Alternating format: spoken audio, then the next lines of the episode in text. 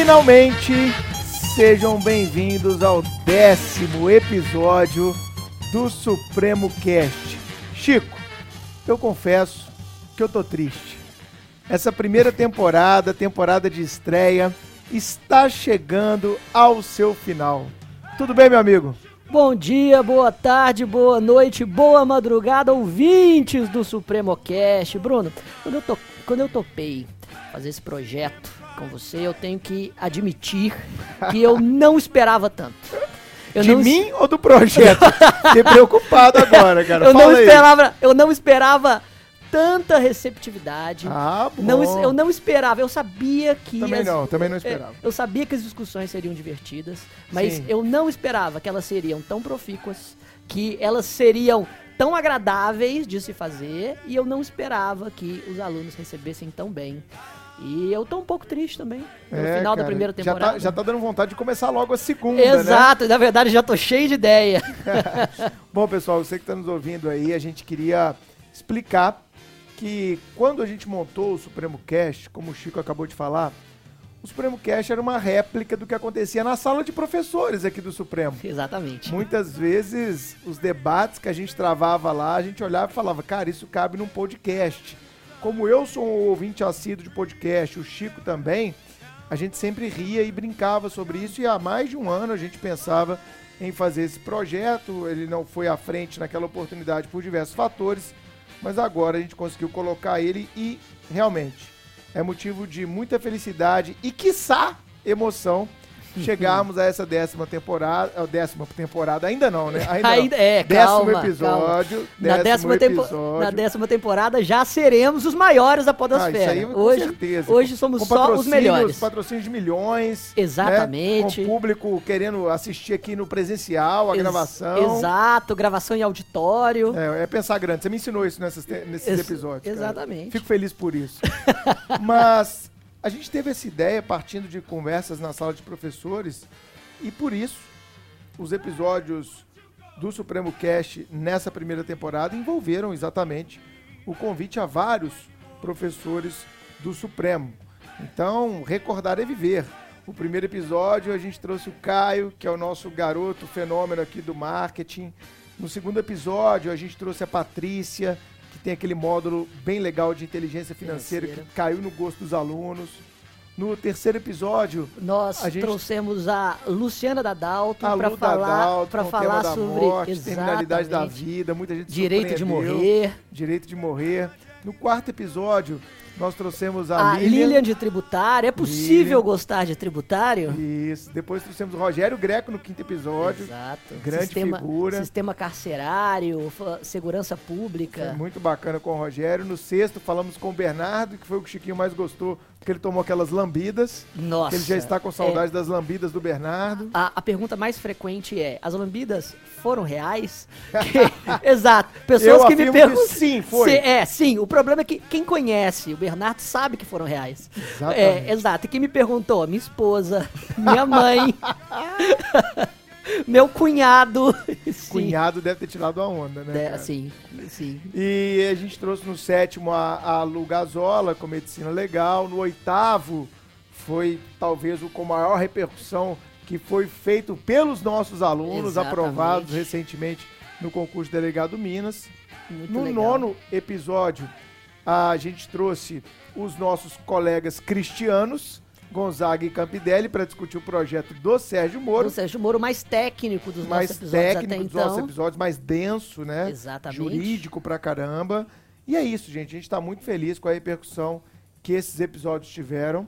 A gente queria, né, Chico, agradecer todo mundo que divulgou, que mandou mensagem por direct, pelo nosso e-mail, supremocast.supremotv.com.br, que mandou no Supremo, que mandou no arroba professor Francisco Menezes, no arroba Zampier Bruno, nos nossos Instagram, nas nossas redes sociais, mandaram um feedback muito bacana, muito legal, com fotos, printando, Exatamente. recomendo aos amigos, recomenda quem não é do direito, já mandei aqui no grupo da Exato. família, já mandei no grupo da faculdade, já mandei no grupo do meu trabalho, vocês estão de parabéns. Porque, na verdade, Chico, pra mim é, e eu sei que pra você também, podcast é uma nova forma de aprendizado. Sim. Hoje eu saí de casa às 7 da manhã, Entrei no carro, liguei um podcast que eu queria ouvir. Exato. Sobre marketing, vendas, coisas que eu gosto de estudar também. Sim. Fui pra academia, escutando o podcast, 10 minutos dirigindo. Sim. Cheguei na academia, treinei por 50 minutos, ouvindo o podcast. podcast. Voltei pra casa pra tomar banho, 10 minutos, ouvindo o podcast. Troquei de roupa, entrei no carro pra vir pro Supremo, 20 minutos, 30 minutos eu tô aqui no Supremo, mais 30 minutos de podcast. Eu ouvi hoje, cara, dois episódios de podcast Exato. só na minha manhã. E isso é uma rotina na minha vida há mais de um ano. E a galera que está nos ouvindo agora está aprendendo a colocar esta rotina, graças a quem? Ao maior da podosfera, quem é? Supremo Cast! Isso, meu garoto. Exato, eu sempre vou pra, pra Divinópolis toda semana. Cheguei pra academia. Ouvindo podcast. Também vou pra academia, eu sei que você não acredita, mas Porque pelo tá dando menos. resultado, o problema mas é pelo menos três. Não, porque eu, Não eu que a minha quero. esteja. Exatamente. Não, eu- não, mas eu quero uma atividade que, que me traga saúde. Verdade, no primeiro episódio você falou que você corre. Corro, exatamente.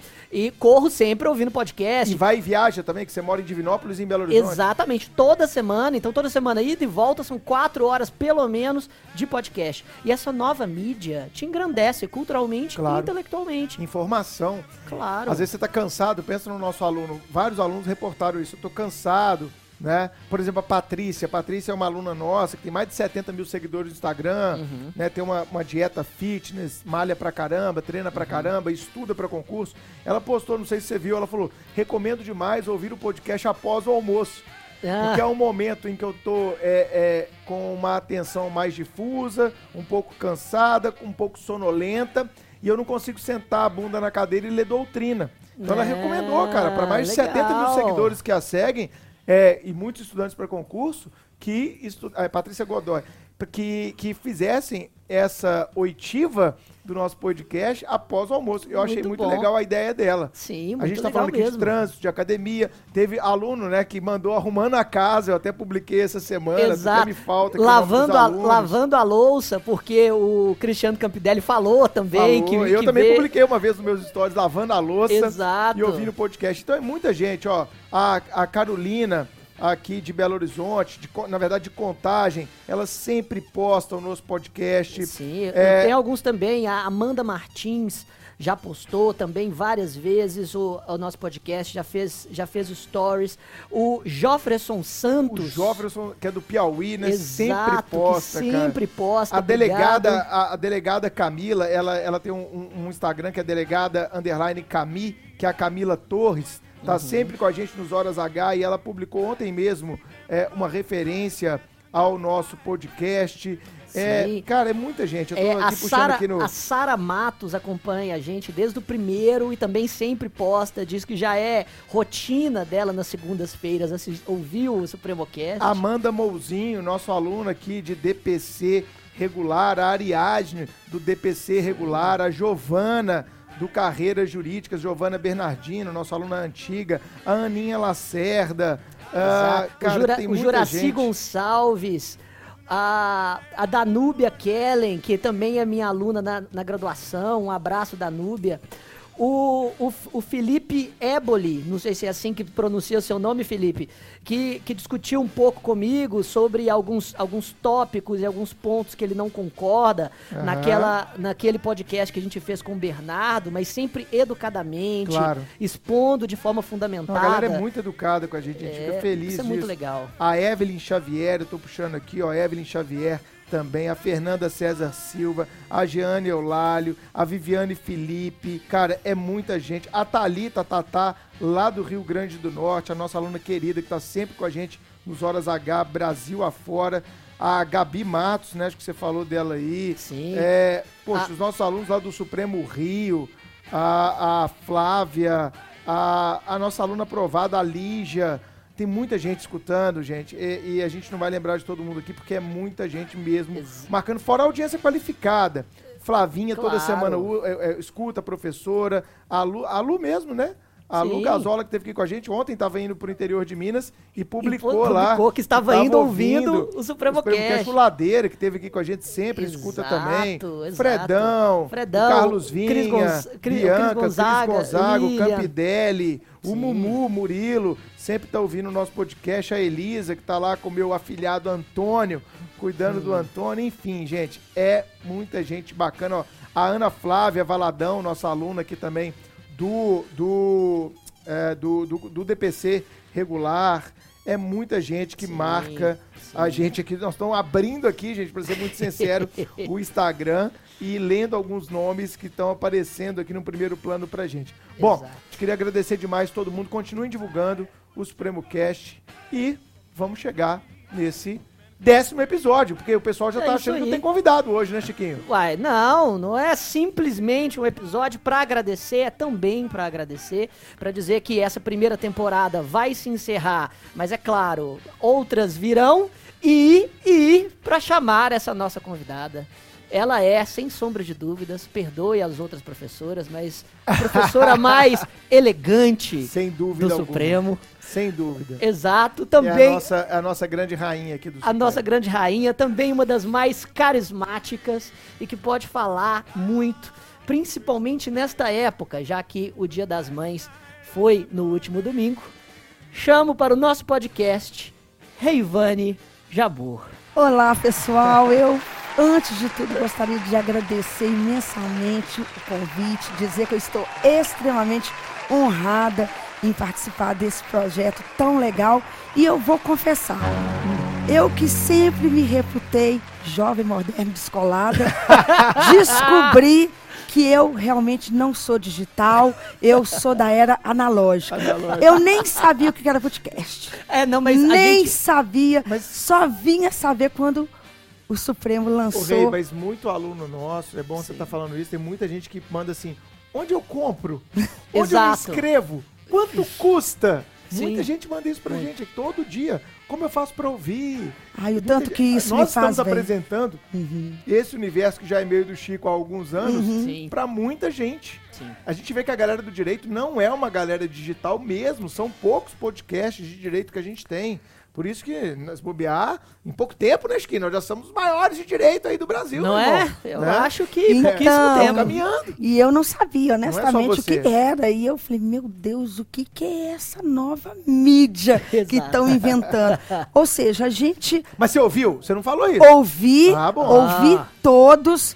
E claro que eu amei todos, mas eu tenho o meu de Predileto. preferência, que foi assim, que serviu pra vida. Pra vida? Né, pra vida. Foi o segundo, Da Patrícia. Patrícia, né? Inteligência financeira para Puxa concursos. vida, e para parecia- concursadas, no seu caso. Parecia que ela estava falando pra mim. né?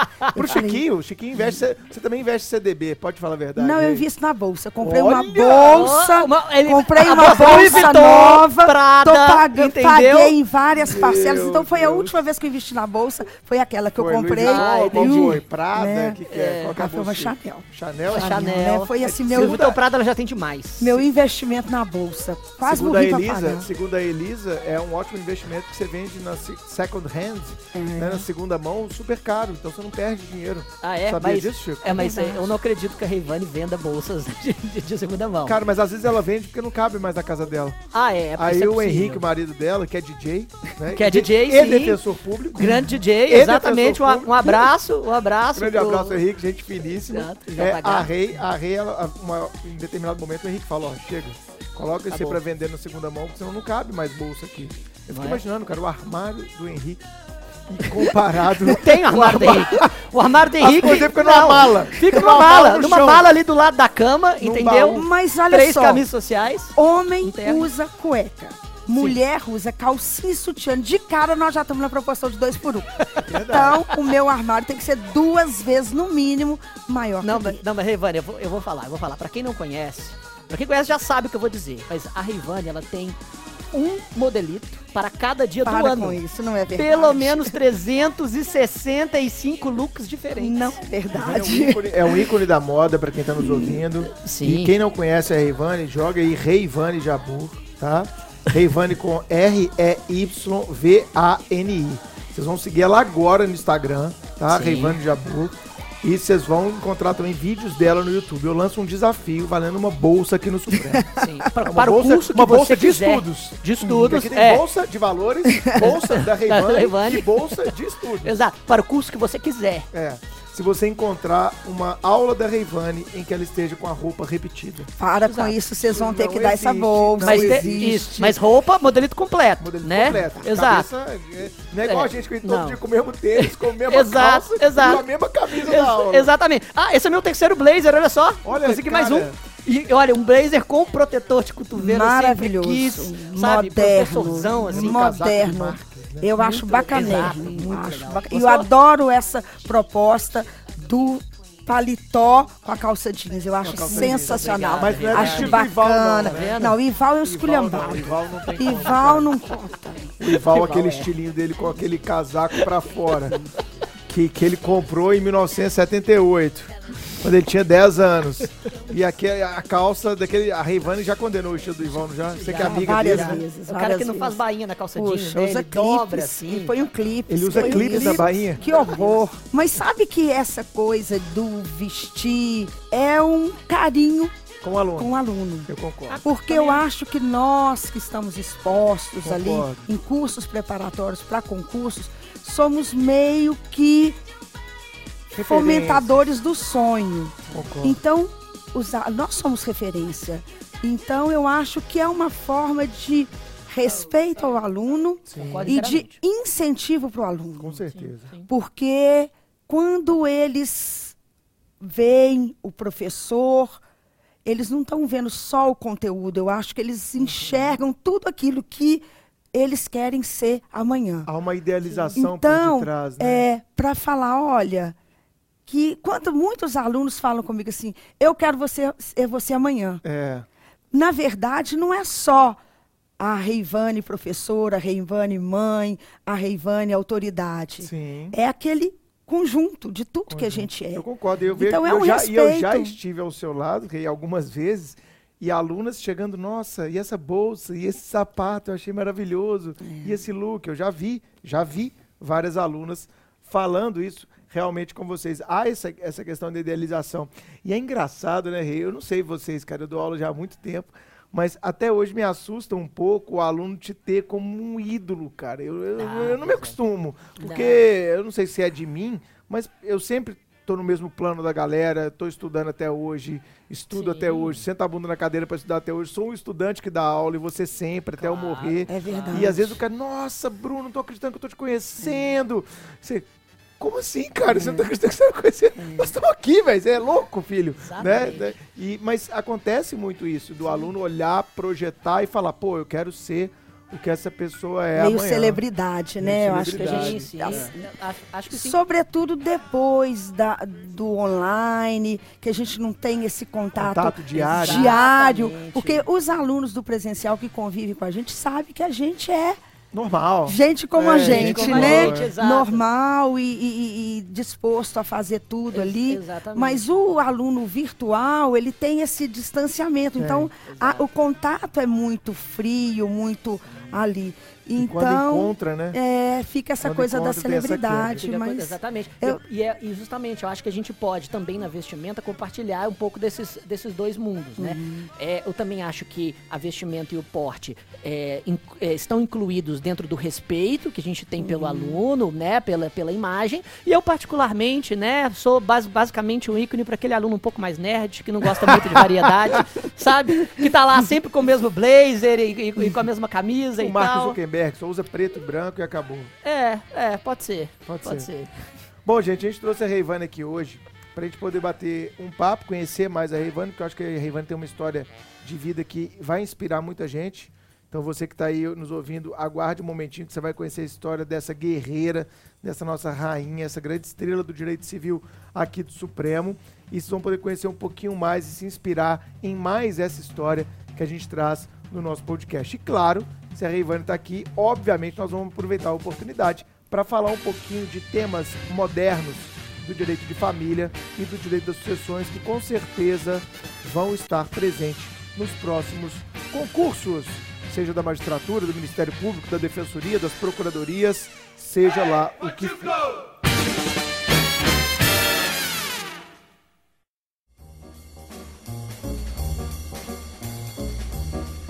Bom, continuando o nosso papo aqui com a Reivane, Ô, Rei, se apresenta um pouquinho pra gente. Você é professora de Direito Civil do Supremo, já dá aula há bastante tempo. Eu quero entender um pouco como começou a sua carreira de professora. Mas antes disso, eu quero saber como é que começou a Reivane lá atrás, a Reivane concurseira. Como é que era a Reivane concurseira? Conta pra gente aí, você era do interior, não é isso?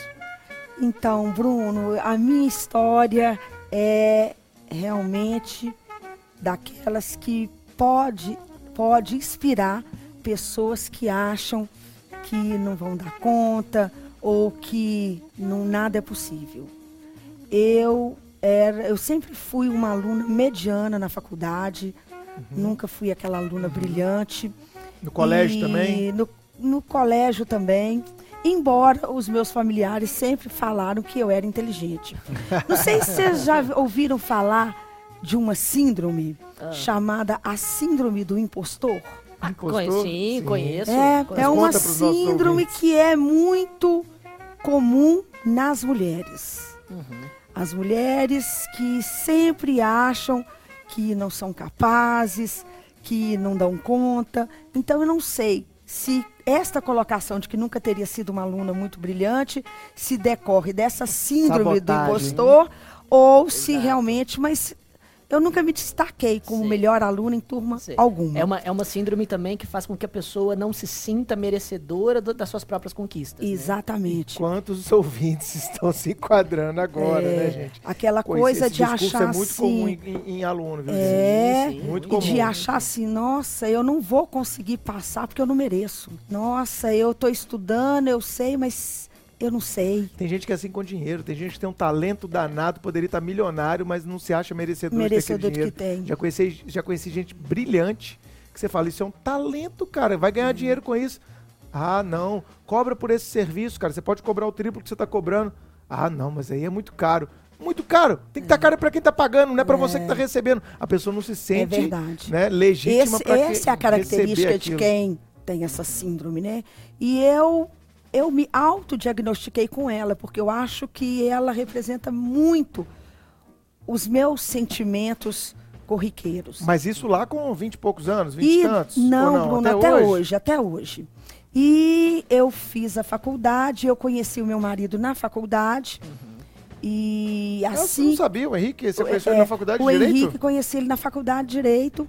E nós começamos a namorar. E eu me casei antes de formar. Uhum.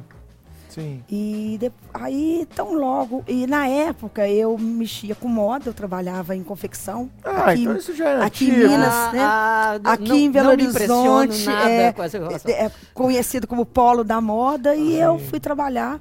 Porque eu precisava trabalhar durante o dia para pagar a minha faculdade. Você foi vender roupa? O que, que você fez? Eu trabalhava num showroom de uma confecção do Grupo Mineiro de Moda. Legal. E eu trabalhava o dia inteiro, saía do trabalho, ia direto para a faculdade. Você formou na PUC? Eu formei na PUC. Tá. E então eu nunca tive aquele tempo para dedicar uhum. aos trabalhos de faculdade, porque eu precisava trabalhar. Era meio estudar em cima da hora da prova. Exatamente, e assim pegar o resumo de quem teve tempo para fazer. Do nerd da já sala, ir, né? Exato.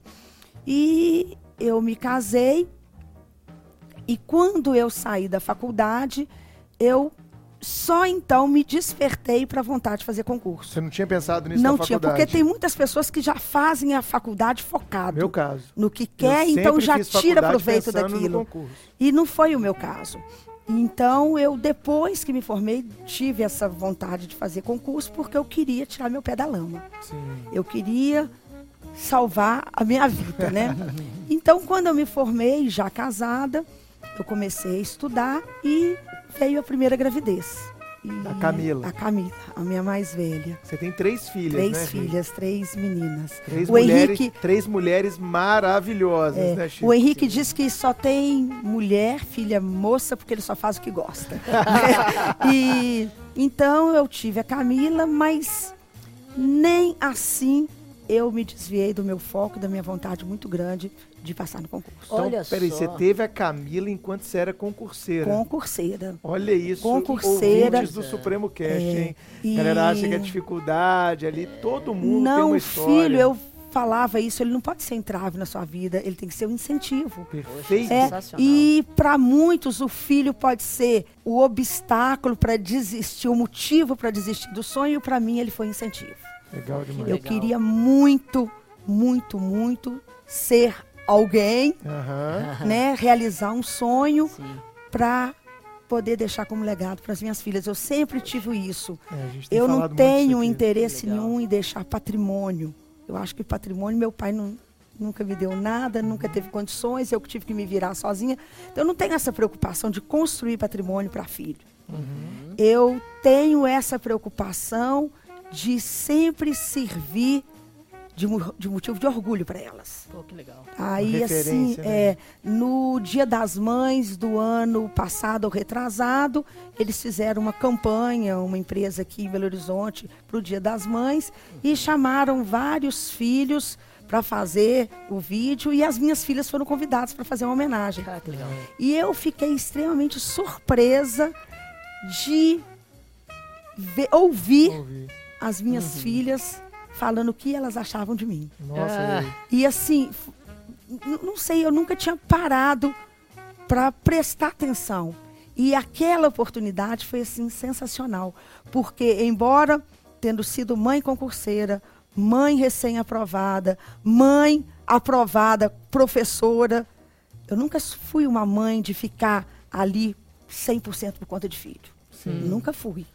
Foi uma Nem mulher serei. moderna. Sim, Exato. mas isso não foi obstáculo para que elas tivessem a referência de mãe foda, E sabe? de hoje Ah, estarem trilha- trilhando, né, Rei, o caminho delas como Exato. profissionais bem-sucedidas.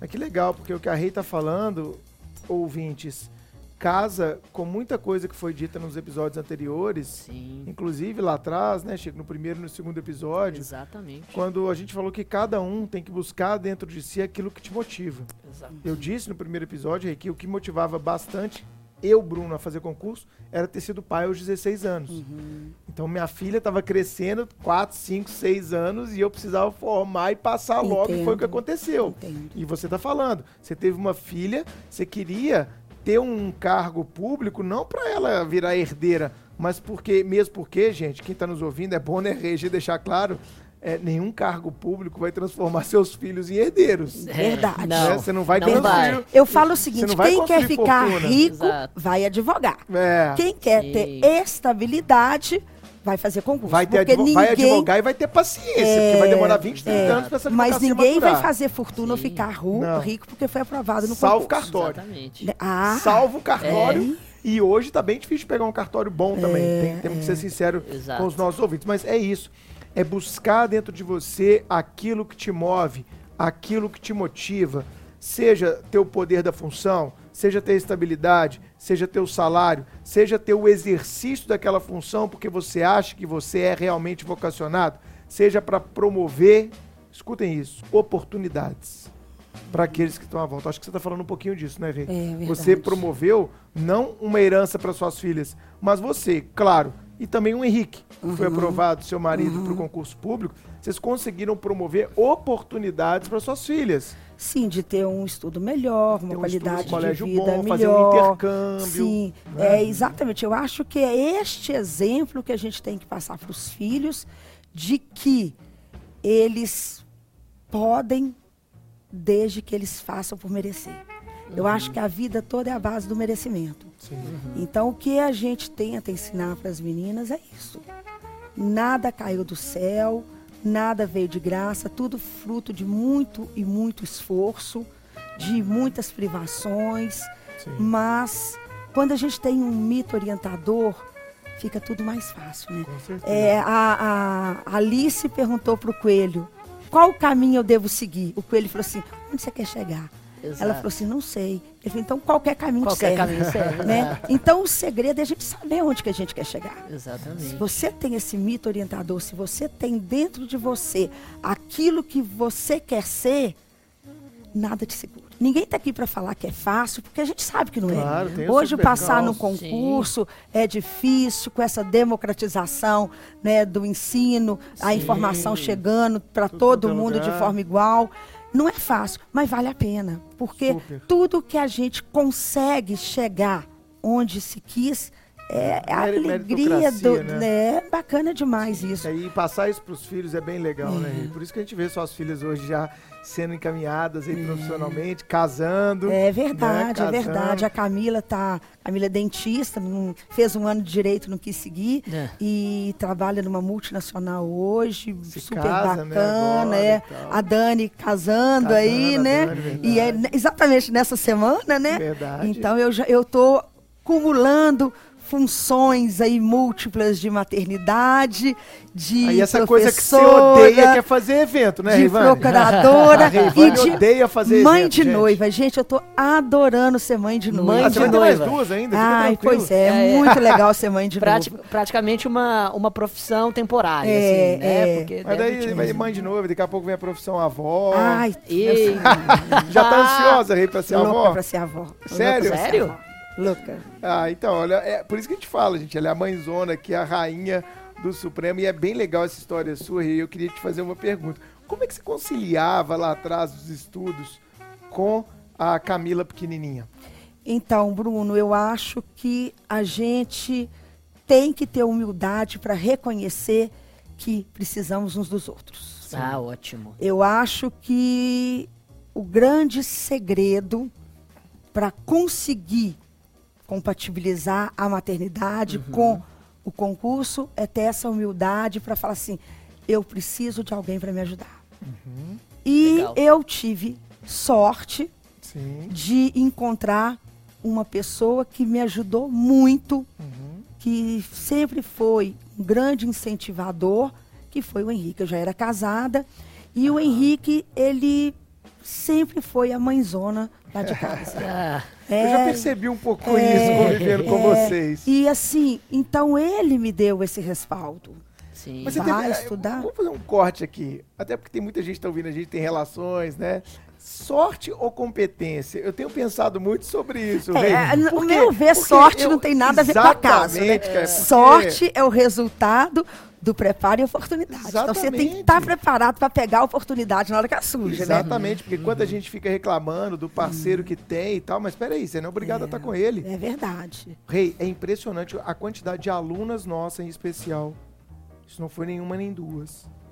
Que já afirmaram pra mim ao longo desses anos de aula que querem passar no concurso para se divorciar. Pra se divorciar. A Eu gente da- falou sim, disso aqui no sim, segundo sim. episódio.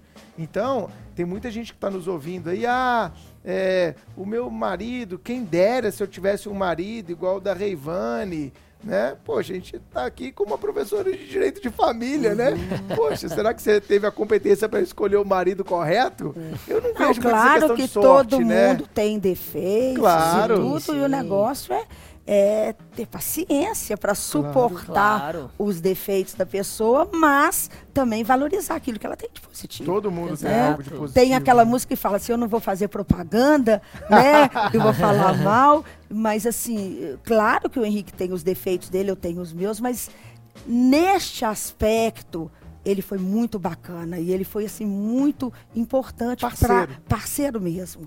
E É. a minha mãe ficava às vezes até com raiva dele assim, porque ele era cruel no controle do tempo do meu estudo. É mesmo? Ele, Cruel. ele chegava a controlar, Controlar e e dizer... falar, Co- olha, coaching raiz, Coach raiz, É, exato. controlar e falar assim, agora tá na hora de você voltar. Olha É, ah, só. vou fazer isso não, porque você tem que estudar. Eu acho que a gente precisa. E foi legal. Rita, que você foi aprovada já tem um tempinho.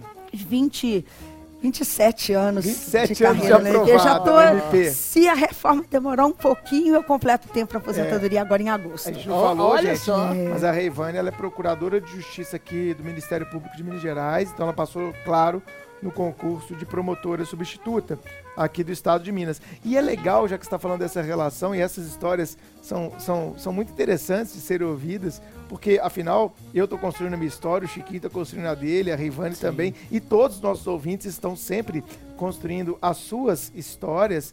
E é legal, porque eu sei que você passou, o Henrique advogou, e depois aconteceu o percurso contrário, O não contrário, foi? Ele né? virou concurseiro. Exatamente. Que legal. Conta isso pra gente. Tudo que ele fez, eu retribuí. Ah, legal. né? Até, Tudo que- até o controle do Tudo tempo. que vai e volta. É, o Henrique trabalhava numa grande empresa, era do setor privado. Uhum. E, embora eu tenha conhecido ele na faculdade, ele não prosseguiu com o curso de Direito. Ah, Ele só. mudou de curso, foi fazer economia e trabalhava na área da advogava? economia, nunca advogou. eu achei que ele advogava. Não, ele voltou para o curso do direito quando eu já estava quase chegando em Belo Horizonte na carreira. Olha só. E aí ele resolveu fazer o curso de direito, entrou como portador de diploma, né? Sim. E foi fazer o direito. E aí ele fez o curso de direito focado, porque ele queria fazer concurso. E o Isso sonho. já estavam juntos há 20 já, anos, já sei tinha lá. Camila, já tinha a Dani, Aham. né? Já tinha uns 15 anos de casada. E é, você já estava com 15 uns 10 anos de carreira já. já, e ele resolveu fazer concurso e naquela concepção de que tem que dedicar. E não estava para trabalhar no setor privado, que requer produtividade. E aí eu tive a oportunidade de retribuir tudo de bom que ele fez para mim. Ah, que legal. Porque aí eu falei assim, para tudo, sai da empresa e vai E vai estudar. estudar. Ele, mas as despesas, eu falei, eu seguro. Seguro.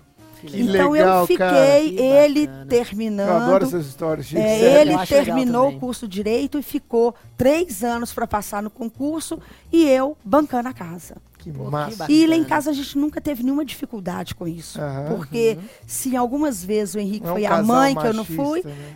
por outras vezes eu fui o chefe da Provedora. família, chefe, provedor, é, Provedora. né? Então a gente não tem nenhum constrangimento com isso. Que massa. Lá em casa isso nunca foi problema. Que legal. E tudo E- com um cuidado muito grande de não expor o outro, Sim. né? E assim, quantas vezes na época que o Henrique estava estudando, onde tiro e não põe, o acerto estava diminuindo Aham. e na hora que chegava a conta, a gente saía para amigos, discretamente, ou eu passava o cartão, ou eu Sim. falava paga com o seu, para não constrangê-lo, porque acho que a gente não precisa expor a pessoa. Claro. eu sei que isso não era problema para ele, mas para evitar, Legal, a gente teve, teve esse cuidado muito grande um Que com o outro. massa.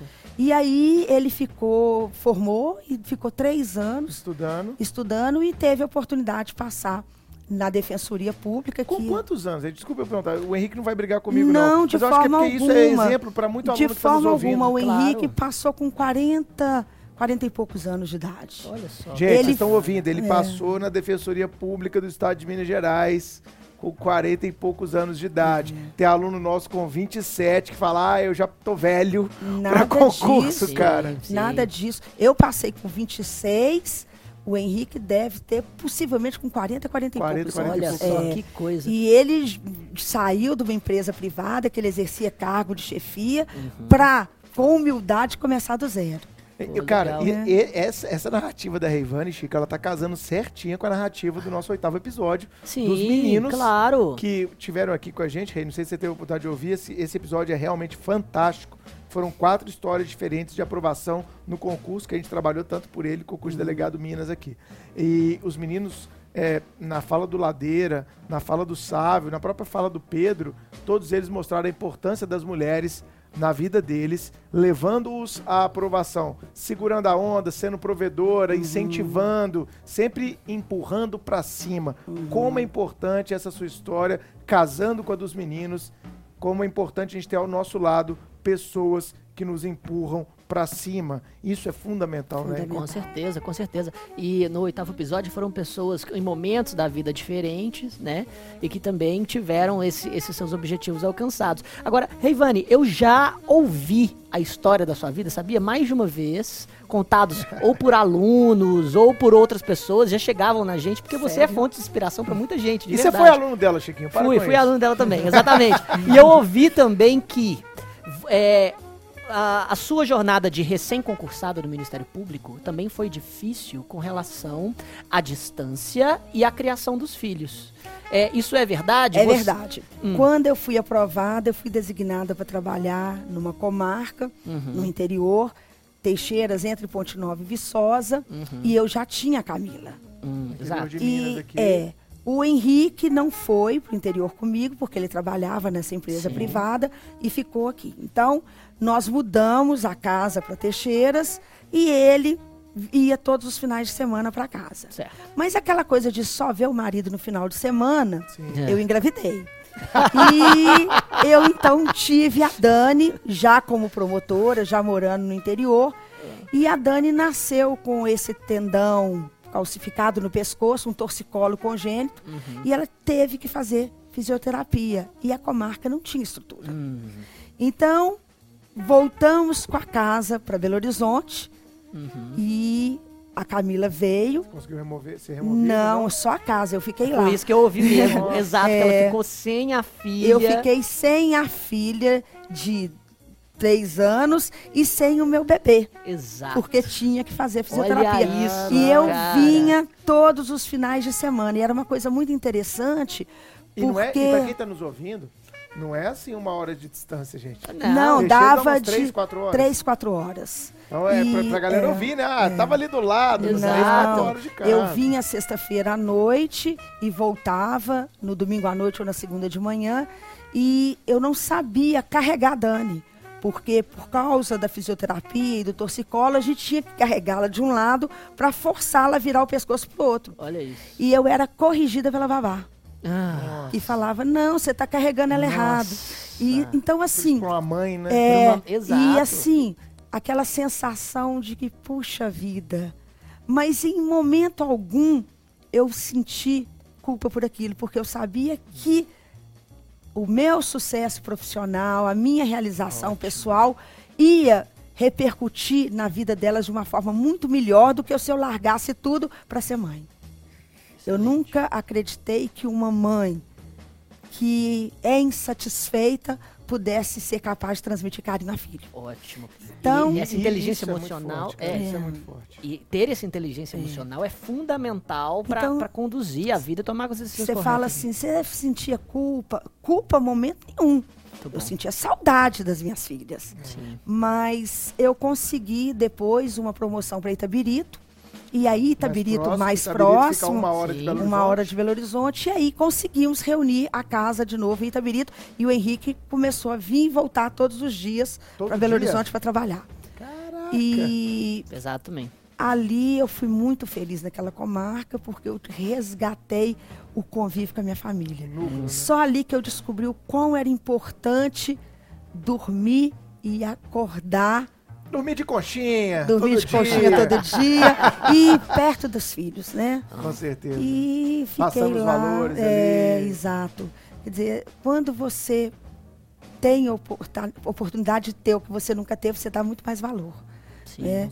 Então, para muitos, acordar ou dormir com o marido, com filhos, é uma coisa normal.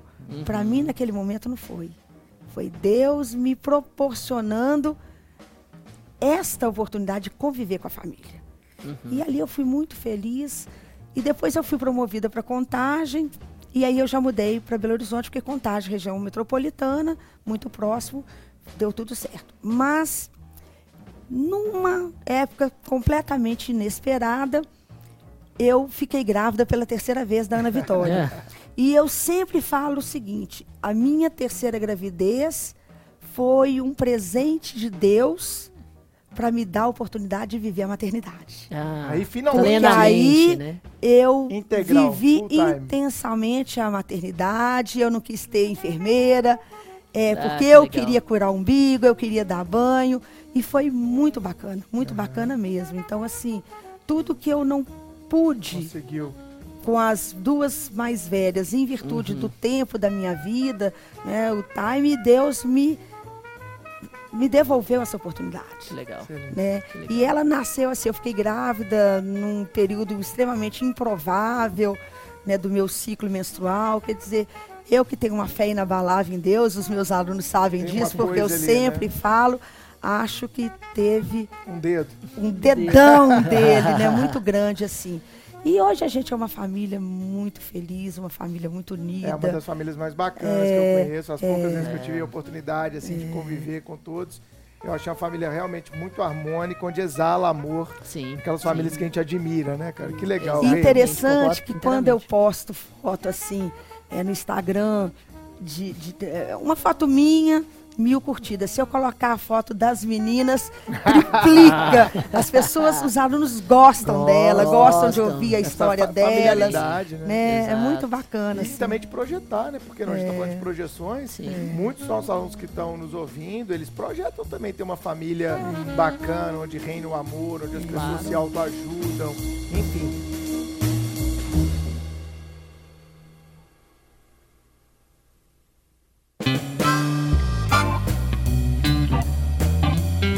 Ô Rei, é, falando um pouquinho da sua carreira do Ministério Público. Você falou, você foi aprovado então há 27 anos. Hoje já exerce, já foi promotor, hoje exerce o cargo de procuradora de justiça. E essa questão toda de ser mãe, de ser mulher e de exercer um cargo que tem um poder danado. né? Principalmente quando a gente fala de interior. Nessas cidades que você trabalhou, você era a promotora da cidade, né? Tem o delegado, o juiz e o promotor. É São os três que mandam na cidade, cara. Sim. E essa tríade em cidade do interior, ela é muito forte. Sim. E tem muita aluna nossa ouvindo que, que, que tem esse- essa curiosidade, como é que é, ou como é que era, né? Esse exercício do poder numa sociedade muito marcada, por vezes, pelo machismo. Sejamos honestos, né? A gente fala aqui, já falamos mais de uma vez no podcast, eu tive uma criação machista e o machismo, na minha, no meu discurso, na minha fala, na minha vivência, ele é uma desconstrução hoje. Sim, exatamente. Porque a gente não percebe, na verdade, né, o quanto que determinados valores machistas são tão completamente arraigados à nossa criação. Total, você acha que É, você normaliza, né? Ex- exatamente. E é, e é engraçado que eu sempre percebi desde cedo, porque eu costumo dizer que com relação a isso eu vivo entre dois mundos. Porque a minha mãe. É, é até. Tem uma, uma história um pouco parecida com a sua, e eu, eu não sei. é, eu, eu sempre vejo ela em você em determinados, em determinados contextos. Eu, tô, eu estou é. entendendo isso como elogio. O elogio, obrigada. exatamente. Minha mãe é uma das, das grandes, das grandes pessoas pra mim. Mas ela é, é- ela é médica e policial militar. E ela sempre foi, sabe, é, extremamente inteligente, ativa com, com relação à, função que ela, que ela exerce e, e tudo mais. E a família do meu pai, não estou de certa forma nenhuma denegrindo a família do meu pai, mas parente- é porque foi uma, é, um abraço para os meus primos, você sabe que é verdade. A, a minha família do meu pai vem, vem do interior de Minas, é uma família um pouco mais conservadora e tem raízes machistas um pouco mais estruturais, estu- estruturalmente, né, a- No interior aparentes. de Minas é muito forte. Exatamente. No interior do Brasil como um todo. Exatamente. Então eu vivia com uma figura feminina em casa extremamente forte e icônica. E ao mesmo tempo, quando convivia com a família do meu pai, eu percebia um outro mundo completamente diferente com relação à posição da mulher. Então, é, você, Reivane, durante a sua, a sua formação, ah, durante, a- durante o exercício da sua carreira, como o Bruno perguntou, ser mulher é, influenciou em alguma coisa ou criou dificuldades pra você? Ou, ou você nunca levou isso muito em consideração? Conta um pouco pra gente. O preconceito sempre existiu. Sim. Não só por ser mulher, mas por ter assumido o cargo muito nova, com 26 anos de idade. Uhum. E eu me recordo que quando eu fui recebida na comarca pela primeira servidora do fórum, ela olhou para mim e falou assim: Nossa, é uma menina. É. Então eu acho que o preconceito naquela época foi muito mais em virtude da idade, Uhum. ser muito nova, do que ser mulher. E, e isso acontece com homem também, viu, Rei? Isso aí é bom a gente deixar claro que tem muita gente novinha nos escutando. Uhum. Esse preconceito de idade, eu acho que ele não tem gênero. Ele acontece com É. sim, homem, acontece sim. com mulher. Tipo, ó, você é delegado nessa idade? Como assim você é delegado? Essa carinha de menino? O, o Chiquinho já sofreu isso, né? advogando, né, Chico? Aquele Sim. caso que você conta, chegou no fora, a juíza. Mas você é o advogado? É, é, sim, sim. Ah, esse, esse caso, esse caso é engraçado. Eu tava, eu tava trabalhando, eu era recém-formado, eu tava trabalhando lá como professor substituto de prática penal da, da PUC Minas, onde eu antes era, era até estagiário, né, do serviço de, de assistência jurídica. E daí eu, é, eu estava em uma audiência, fazendo lá uma audiência de justificação de reintegração de posse, audiência civil ainda, que coisa. Exato. Aí eu, Lindo. aí eu sentei e ia e, e pedi a palavra para a juíza porque eu queria convencê-la a me dar um prazo para emendar a inicial. Aí eu, eu- depois de eu terminar o meu discurso, né, todo ensaiado, a juíza virou pra, virou ficou olhando para mim, eu fiquei olhando para ela, eu fiquei, ela ficou olhando para mim, eu fiquei olhando para ela, Bigode fininho, cabelinho na régua. ela ficou olhando para mim, eu fiquei olhando para ela. Eu falei assim, então vem qualquer viu, Cris. Senta, senta. Eu não sabia mais o que Opa. falar. Exato, não, não. Aí ela. Mas vem cá.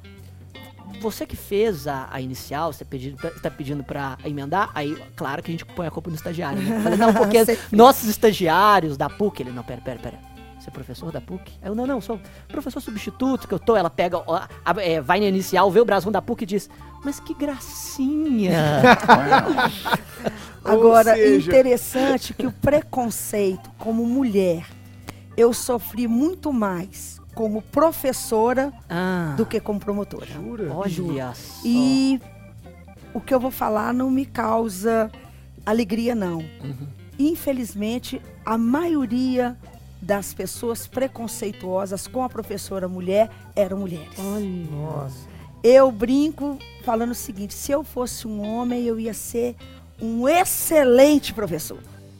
Mas por ser mulher, é uma boa professora. Que isso. Nossa, esse preconceito, assim, Nossa. as alunas no início, porque eu acho que quando a gente Falta de sororidade. é né? exatamente. Então, por isso que hoje, né, toda essa campanha pela sororidade, É. vê a coroa da outra torta, em vez de falar mal, vai lá e conserta. Exatamente. Né? Eu sou uma grande incentivadora dessa campanha, porque eu já sofri isso muito. As nossas meninas aqui, as nossas professoras, fizeram aquele vídeo que ficou bem legal, até depois do seu. Aham. É, foi a Renata, a Lilian, a Flavinha, A Flavinha, Elisa, Elisa. esse quarteto mágico lindo que a gente tem aqui no Supremo. E o Supremo é até legal, né? Que a gente tem mais professora mulher do que professor Sim, homem. Isso é muito sim. bacana e a gente valoriza demais as nossas professores. E elas fizeram esse vídeo falando exatamente, tá no YouTube. Quem quiser assistir, entra lá no canal do Supremo TV no YouTube, que inclusive tem muito conteúdo gratuito e atualizado para vocês. Tem esse vídeo das meninas lá falando dessa necessidade de uma maior sororidade, de uma maior compreensão e de diminuição de críticas é, mulheres. entre as próprias mulheres. É. né? E assim, as alunas no meu início, porque eu já tô com 20 anos, né, de sala de aula em curso preparatório, mas assim, no início da minha carreira eram muito cruéis comigo.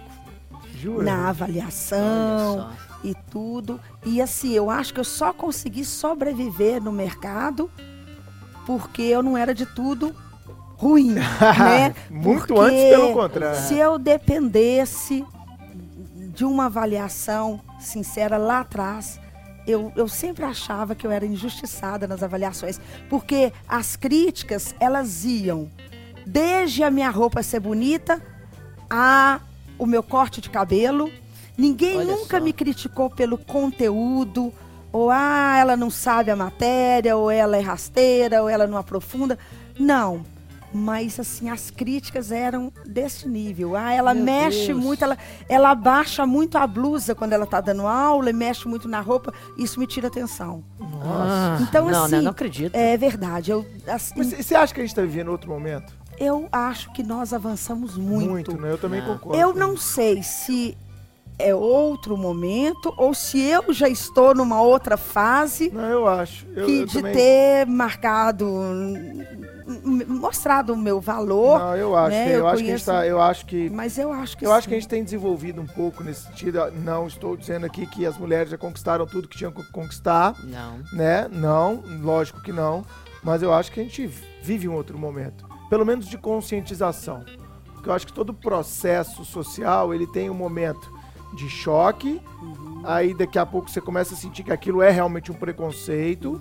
Aí vai vir uma conscientização e a partir da conscientização é que a gente vai começar a ter mudanças. Eu acredito, honestamente, que a gente está nesse processo. Hoje eu vejo é, as alunas com as professoras do Supremo, eu vejo elas admirando mais Muito do que mais, criticando. Mesmo porque sim, eu leio todas as mais. avaliações do Supremo, né? Aham, é verdade. Eu, como coordenador do É curso, verdade. eu leio todas as avaliações do Supremo. E eu vejo essas avaliações. É, a crítica hoje ela é muito mais focada no conteúdo. É. Eu confesso que eu, eu, eu, eu nunca li. é, é, ah, eu não gostei dessa professora por causa disso, não gostei por causa. Uma crítica que você sente que é uma falta de sororidade. Não. É. Eu vejo que as críticas hoje, ao menos no Supremo, Uhum. nas avaliações, a gente abre espaço para o aluno falar no final, porque ouvir o aluno é fundamental para Claro, gente. claro. É fundamental, é isso que faz a gente ser o que a É o gente nosso é. destinatário. Exatamente. Exato. E, e eu, ve, eu tenho percebido que a, a- isso não tem acontecido muito. E tudo chega pra gente que É coordena um verdade, curso, né? Sim. Então eu acho que a gente tá vendo outro momento. Que Ainda bom, né? bem. Porque as meninas estão começando, não começando agora, mas em Sim. relação ao tempo que eu comecei, Sim. elas estão começando agora, Com né? certeza. E que bom saber que elas não estão sendo vítimas desse preconceito que eu fui há 20 não, anos não. atrás. E eu digo mais. É. É, olhando as avaliações, eu posso colocar aqui do- dos top 10 dos professores do Supremo, tem mais mulher do que homem hoje. Se olhar as 10 melhores avaliações do Supremo hoje, tem mais porque- mulher do que homem, refletindo que o Supremo é uma empresa de mulheres. né? A gente tem mulher integrando o quadro societário, a gente tem mulher integrando gerências, a gente tem mulher em todas as posições, a gente tem mais mulheres do que homens em sala de aula e a gente tem mais mulheres entre os alunos. Alunos, É verdade. Tem é mais verdade. aluna no Supremo do que aluna. As Eu mulheres falo estão que é- dominando tudo, É a cara. revolução cor-de-rosa, É, né? é, revolução cor-de-rosa. Mas é, agora, como promotora, eu lembro de uma certa feita, uma pessoa se recusar a cumprir uma determinação, porque, segundo ele, ele não é, recebia ordens de quem veste saia. Ah, não, não é É, possível. teve, mas foi um caso muito isolado, No interior, e, é, no interior, e assim, fruto da foi cultura do cara é, lá, né? muito meio mais toscão. pela ignorância É. dele do que por, por preconceito mesmo à mulher. Né? Eu acho que a pessoa, às vezes, ela tem um conhecimento tão fragilizado que Uhum. a leva a fazer isso. Para mim, os piores preconceituosos são aqueles que têm consciência E não muda. e não mudam, né? Então, eh, eu nem sei se eu poderia dizer que eu tive, que eu fui vítima de preconceito daquele moço porque era um pobre coitado É, e a mesmo. gente olha até com espírito até meio de brincadeira. Ah, tá bom, meu filho, sai daqui, né? E. Talvez ele falasse, não cumpro ordem de quem usa saia, não cumpro ordem de quem é jovem, não cumpro ordens de quem Não é não católico. católico, né? Foi mais Exatamente. nesse sentido. Como promotora, assim, eu não me lembro de nenhum caso específico, assim, do preconceito, mas como professora, Teve esses assim, casos, né? vários, que tomara assim, tenham ficado no amém, passado, como a gente, amém, a gente né? acabou de falar é aqui. verdade. Para as nossas ouvintes, Rei, que tá, estão nos ouvindo aqui, que estão projetando uma carreira pública, querendo se tornar promotora, juíza, delegada, é, policial nas mais várias, variadas carreiras, defensora pública, o que, você poderia deixar de recado para elas em relação ao exercício de cargos de poder? O que, você acha que certos cuidados, é, certos cuidados no posicionamento, certos cuidados é, que uma mulher deve ter ocupando um cargo de poder, ou não diria nem cuidado, diria afirmação de posições. Tipo, não deixe de ser o que você é, não mude o, o que você pensa, sabe? Não tenha medo de se posicionar. O que que você poderia deixar de recado aí para as nossas, pras nossas ouvintes do Supremo Cash? Eu acho que o que eu poderia deixar de recado serve para todos os nossos ouvintes. Ótimo. O que eu tenho para falar não é só para as mulheres, para todos aqueles que têm essa pretensão de ocupar um cargo que dá um certo poderio. O que eu falo é o seguinte: todas as prerrogativas dos nossos cargos, toda a autoridade que a gente exerce é prerrogativa do cargo. Perfeito. Eu concordo. acho que eu sempre usei o meu poderio no exercício das minhas atribuições. Em prol da Ótimo. função. Em prol da função. Eu acho que se a gente tem prerrogativas de ter acesso a qualquer lugar apresentando a carteira, Sim. não é para benefício próprio, Ótimo. é para prerrogativa Do da- cargo. do cargo para uma eficiência maior no desempenho da função. Ótimo. Então, o que eu acho é o seguinte: a gente não pode permitir que o poder suba a cabeça. Perfeito. Isso Certíssimo. nunca. Humildade é uma coisa essencial. A gente pode ter autoridade com humildade. humildade. Não Nunca- precisa ofender as pessoas, não precisa diminuir as pessoas. Nunca seja somos- arrogante com humilde, nem humilde com arrogante. Nunca. Então eu sempre acreditei nisso. Toda autoridade que me adveio não foi para meu benefício É. pessoal, mas para maior eficiência da função que eu tenho que desempenhar decorrente do meu cargo. Então a dica é essa, sabe? É não eu, aprendi, achar que eu aprendi isso cedo também, Rei, é, porque eu sempre gostei de. E é um exercício para quem está nos ouvindo, que tal, talvez seja válido. Talvez valha a pena ser feito. Que é um exercício que eu chamo de distanciamento. Uma coisa é o Bruno Delegado. Outra coisa é o Bruno Neto da Valduína, pai da Ana, Perfeito, filho eu da sempre tive Vânia. essa preocupação. Certo. né? Porque eu não sei se isso aconteceu com você, até abro um pouco meu coração aqui, mas na minha família teve um certo momento que eu virei o delegado. E eu tive que Olha fazer só. esse exercício de distanciamento. Galera, aqui eu não sou o delegado, não, aqui eu sou o Nino, né? Neto, Legal, neto, legal. é, é, Eu- filho, eu vivi isso pai, também. status de família. Porque às vezes Legal. você chega dentro ali, Chico, da, da sua comunidade familiar, primo que você não vê há muito Olha tempo. só. Pô, chegou o delegado. Eu falei, não, velho, chegou o Bruninho. Chegou o delegado. E esse exercício de distanciamento ele é importante porque tem gente que leva o personagem pra tudo quanto é lugar, cara. É. Tem gente que entra dentro da sala de aula e acha que ele é o delegado dentro de sala de aula. Tem gente que entra na família e acha que ele é o delegado na família. Tem gente que vai tomar uma cerveja com os amigos e acha que tem que tratar os amigos de uma forma diferente porque ele é o delegado.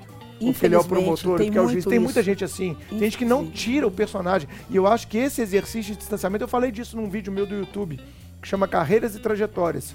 Quem quiser entra no YouTube, Carreiras e Trajetórias Bruno Zampier. Eu falo que esse exercício de distanciamento, cara, é que permite você se manter onde você tem que estar. Da coisa, como a Rei falou, não subir na cabeça. E esse exercício, Chico, pode ser fantástico até para a sua condição de jurista. Uhum, Porque uma coisa é o que o Chico pensa enquanto Chico. claro. Outra coisa é o, é o que o Chico pensa enquanto jurista Francisco Menezes. Perfeito. Eu tenho esse posicionamento muito bem claro hoje na minha cabeça a respeito do aborto, por exemplo, que é um tema ótimo, espinhoso. ótimo. Eu acredito que eu, Bruno, teria dificuldades de motivar uma mulher a fazer um aborto de um filho meu, pela minha história de vida. Mas eu acredito que, enquanto jurista, o Estado deva consagrar esse direito para todos. Perfeito. Porque eu não entendo a vida Ótimo. do outro, eu não estou na pele do outro, eu não estou vivendo o que o outro vive. Perfeito. Então, esse exercício eu convido aos ouvintes a fazer é o exercício de distanciamento. Olha, Ótimo. você fez uma colocação perfeita, porque na pergunta anterior você me falou assim, como que você faz para conciliar a Os maternidade com o Ministério Público, com as aulas? Uhum, Distanciamento. legal. Na hora É que eu chego dentro de uma sala de Vira a aula, chave. professora, Isso. e aí eu não quero nem saber o que está acontecendo na minha casa. Cê- terminou a aula, eu ligo o celular. Deixa eu ver. Aí eu vou ter notícia do que está lá. Eu, chego, eu não levo É um- o é um- processo para minha casa de Ótimo. forma alguma. Também nunca levei. Se eu precisar Fico ficar até mais tarde, se for o até mais tarde, eu fico, mas eu não levo o processo para casa. Legal, legal. Será que isso, uma provocação a vocês dois, Hum. será que isso não é um traço marcante do time supremo? Porque eu acho, cara, tão arrogante, tão babaca, aquela galera que entra pra sala de aula levando tudo que ele carrega consigo de personagem e ele não consegue fazer esse distanciamento enquanto professor. Imagina se a Rei entrar dentro de sala de aula e ficar só falando dela enquanto promotora. Não faço E tem isso. muita gente que faz isso. E tem vários Fica alunos que não chato, sabem nem que eu sou chato promotora. demais. Fica chato. Fica Concordo. chato. Concordo Será que, esse não é um fica. traço que a gente é tão elogiado pelos alunos da humanidade, Acho que né, sim. de estar próximo, porque isso evita esse esse esse não trazer o que está do lado de fora para dentro da sala, que é tão comum, principalmente no Perfeito. direito, cara. Não, é, Quantas que é um, pessoas a gente teve que o é um cara- poço de vaidade e arrogância, Porque claro. lá na delegacia, porque lá no Ministério Público, porque lá no meu escritório. E eu tenho tanta essa Exato. preocupação com a É um discurso de separação autoridade, cara. que autoridade. nas minhas aulas de direito de família eu tenho posicionamentos como professora completamente diferentes Do que que eu penso Ah, como pessoa Claro, é e como eu me comportaria dentro de um processo. Óbvio. Eu tenho que fazer essa separação. Principalmente a gente que prepara para concurso, que a gente não sabe qual é a realidade que o aluno vai enfrentar numa prova. Exato. Se eu der a minha concepção para ele, como é que esse aluno vai passar? Porque tem gente que dá aula assim, eu penso assim, eu penso assim, eu penso assim, eu penso assim. Se o examinador pensar assado, Ótimo. o aluno tá Já ferrado. se ferrou. Exatamente. O aluno tá ferrado. Exato. Né? E várias vezes em aula eu falo, eu discordo frontalmente disso aqui, gente, mas a minha opinião para vocês nesse momento não importa. É zero. Então vamos voltar aqui ao que É, interessa. É, exatamente. Você você estava falando e eu estava justamente fazendo essa essa Exercício. essa meu, meu exercício de, de autocrítica, né? Mas não, eu acho que eu pelo menos faço parte do, do time supremo nesse contexto e acho que é uma marca do time sim, porque se eu realmente levasse as minhas opiniões do direito penal para sala de aula, Todo mundo saía, Chico? é, não, não acho que todo mundo saía, Dava não, stop, mas. dava pausa. É, ex- exatamente. Mas acho que eu até, como você, às, às vezes falo, olha.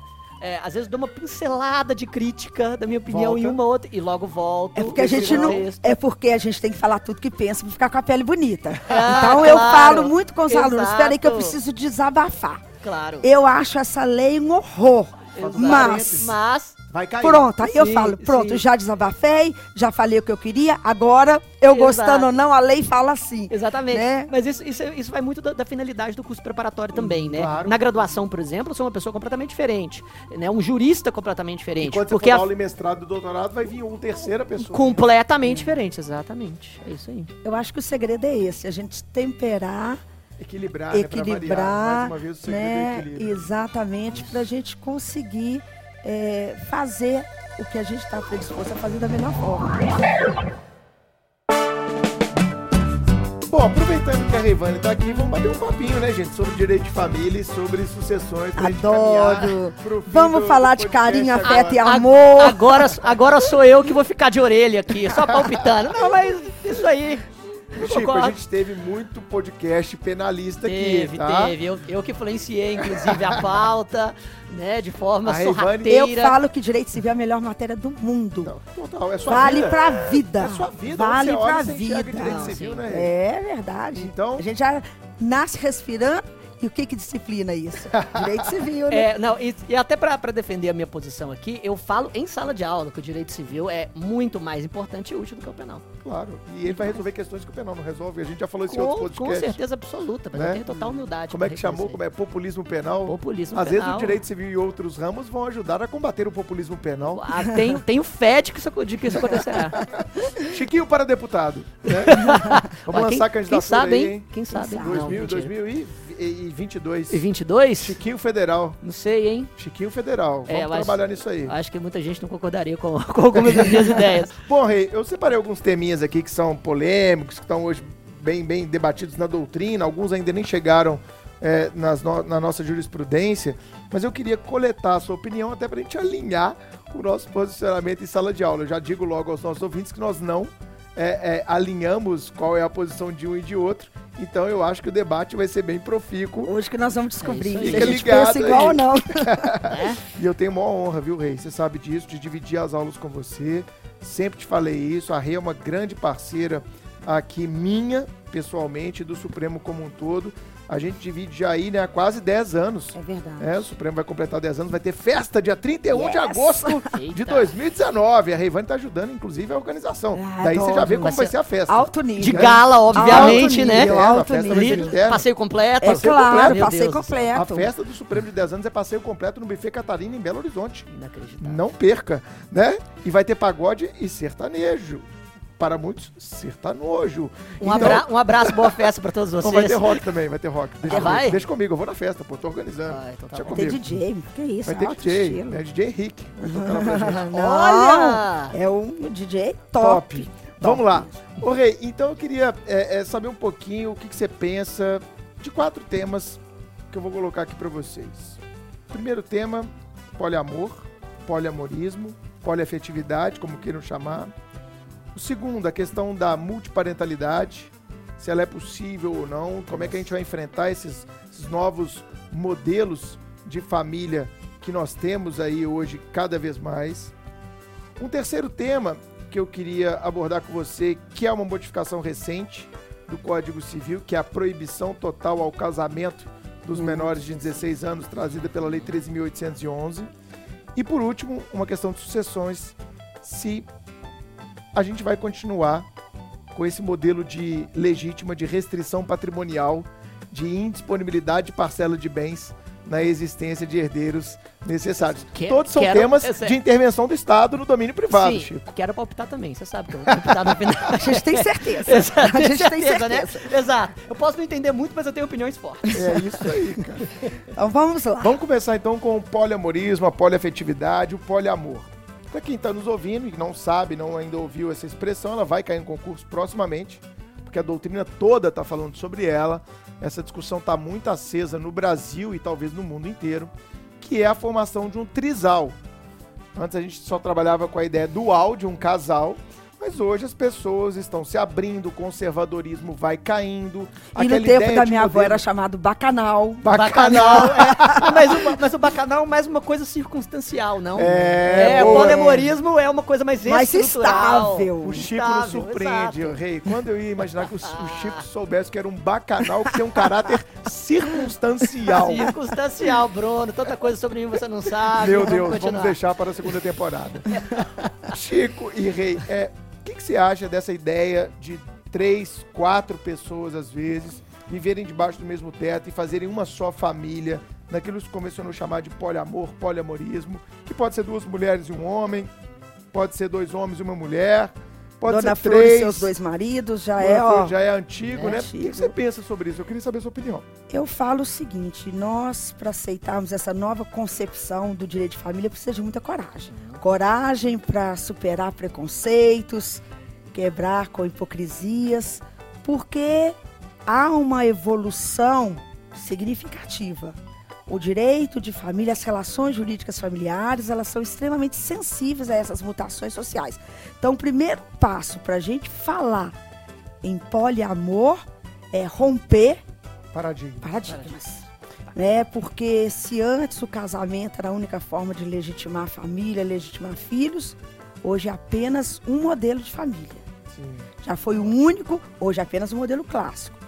A gente tem que aceitar, querendo ou não, esses outros arranjos familiares que com certeza são muito mais desafiantes para nós. Com certeza. Claro. Então, talvez, presos à ideia de que casamento e- é uma união formal entre homem e mulher, Aham. a gente tivesse dificuldade em aceitar as uniões homoafetivas, constituídas é. por homem, homem, mulher, mulher.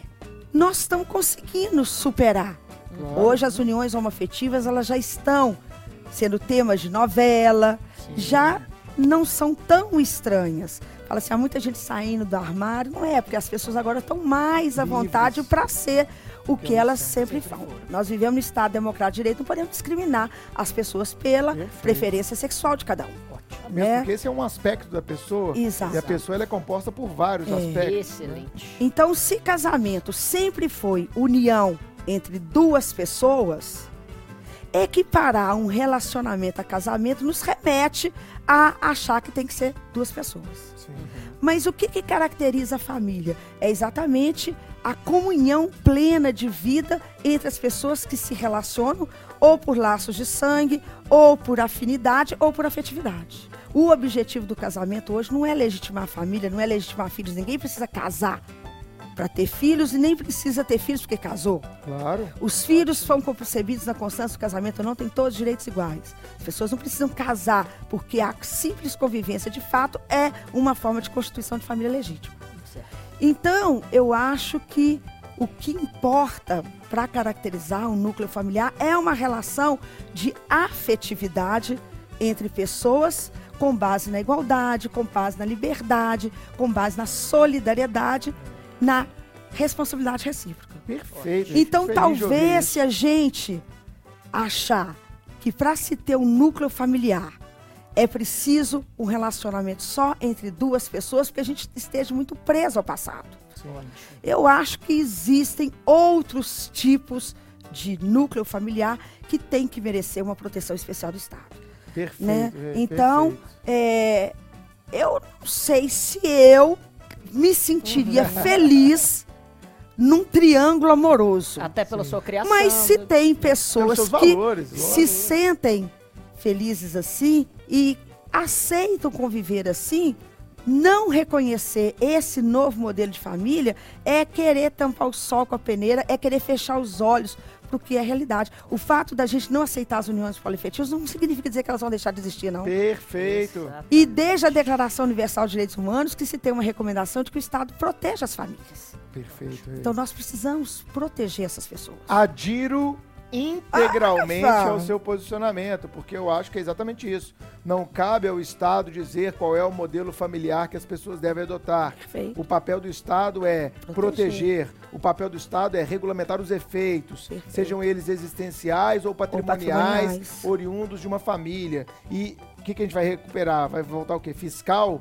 Vai o Estado? Peraí, deixa eu ver quem mora aí. Vocês são o quê? É. Isso sempre existiu. Não faz sentido. E aí nós tivemos a- aquela decisão recente do, do CNJ Sim. proibindo os cartórios reconhecerem. de lavrar escritura pública de uniões isso. Eu acho um absurdo aquilo. Claro. Primeiro que o tabelião, ele é obrigado a formalizar documentos públicos a partir da declaração da parte interessada. Então, como que três pessoas se declaram uma união e o tabelião fala assim, não, essa escritura eu não lavro. Se a escritura lavrada vai ter repercussão no direito de família ou não, são outros 500. Mas impedir os cartórios de lavrarem escritura pública me afigurou assim um absurdo. Porque, ainda que não se reconheça naquela união poliafetiva um novo modelo de entidade familiar, que pelo menos se permita que as pessoas disciplinem a a- os efeitos São patrimoniais. Claro. Então- Estamos aqui nós três juntos, para quem está ouvindo. Estamos nós três juntos, vamos viver numa, uma única entidade familiar, vamos comprar um apartamento. Poxa, mas aí vai colocar no nome só do A e não vai colocar no nome da B e da C. Daqui a pouco elas não vão ter direito, ou só a B tem direito e a C fica Perfeito. renegada. São, são questões tão complexas do ponto de vista fático que é difícil realmente a normatividade Porque aprender hoje a existe uma lacuna legislativa. E Se eu não tenho lei para disciplinar Ei. isso, então quanto mais as pessoas negociarem como que será a convivência, melhor. Nós não vamos ter, Chiquinho. O direito civil não vai conseguir alcançar isso nos próximos 15, 20 anos. Bruno, Gente, vamos Nós não pensar. temos até hoje nenhuma Isso é lei para afetivo. disciplinar a união afetiva. Efetivo. O que, foi, foi o quiçá reconhecimento do. STJ e do STF no Brasil. Só. Nós não temos lei no Brasil que reconheça a união afetiva. Tem projeto da Malgrado Marta tem Suplicy da década de 80. projetos de lei apresentados. Década de 80, que eu Marta falo, Suplicy. Não foram esses vários projetos convertidos em lei ou por falta de coragem dos nossos congressistas, Sim. ou por incompetência, ou as duas coisas ao mesmo tempo. Exatamente. né? Então não foi por falta de iniciativa, foi por falta de Claro. E o coragem. Congresso conservador, como ele só cada vez mais, Sim. não vai passar uma lei dessa de maneira alguma. Exatamente. E somos três, então. Acho que esse posicionamento foi unânime. Também vou, também vou aderir, concordo Opa! plenamente com o que a Rivani disse. Inclusive, faço nesse, nesse contexto até um, um apelo.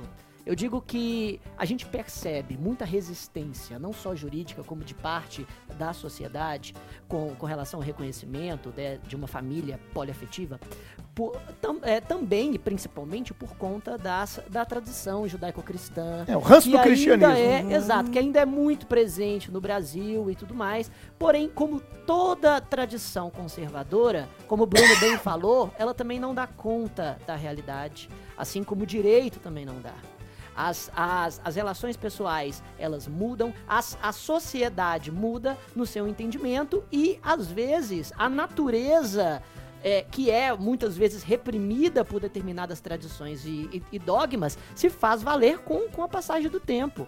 Não, e a tendência da família moderna é de ser cada vez mais desorganizada, Sim. menos hierarquizada e Exato. muito mais fulcrada em laços de afeto do que de sangue. Exatamente. E, e como a normatividade não dá conta da realidade, assim como a tradição também não, é a liberdade que deve preencher essas lacunas. Perfeito. E, e, é, e sem, e é, é claro, uma- a- acho que o grande desafio da sociedade contemporânea hoje é perceber esse caminho e essa mitigação da, do rigor da tradição, que na minha opinião é, perfe- é absolutamente bem-vinda, porém permitir que esse caminho siga respeitando quem pensa diferente e não Perfeito. Isso é- isso é antagonizando. né? Exato. E não antagonizando as outras partes. Porque eu percebo hoje que o, tradicion, o tradicional, ele se sente na Acuado. obrigação de ser reacionário fortemente, porque a sociedade, hoje, cada vez mais pro- progressista, está antagonizando ele.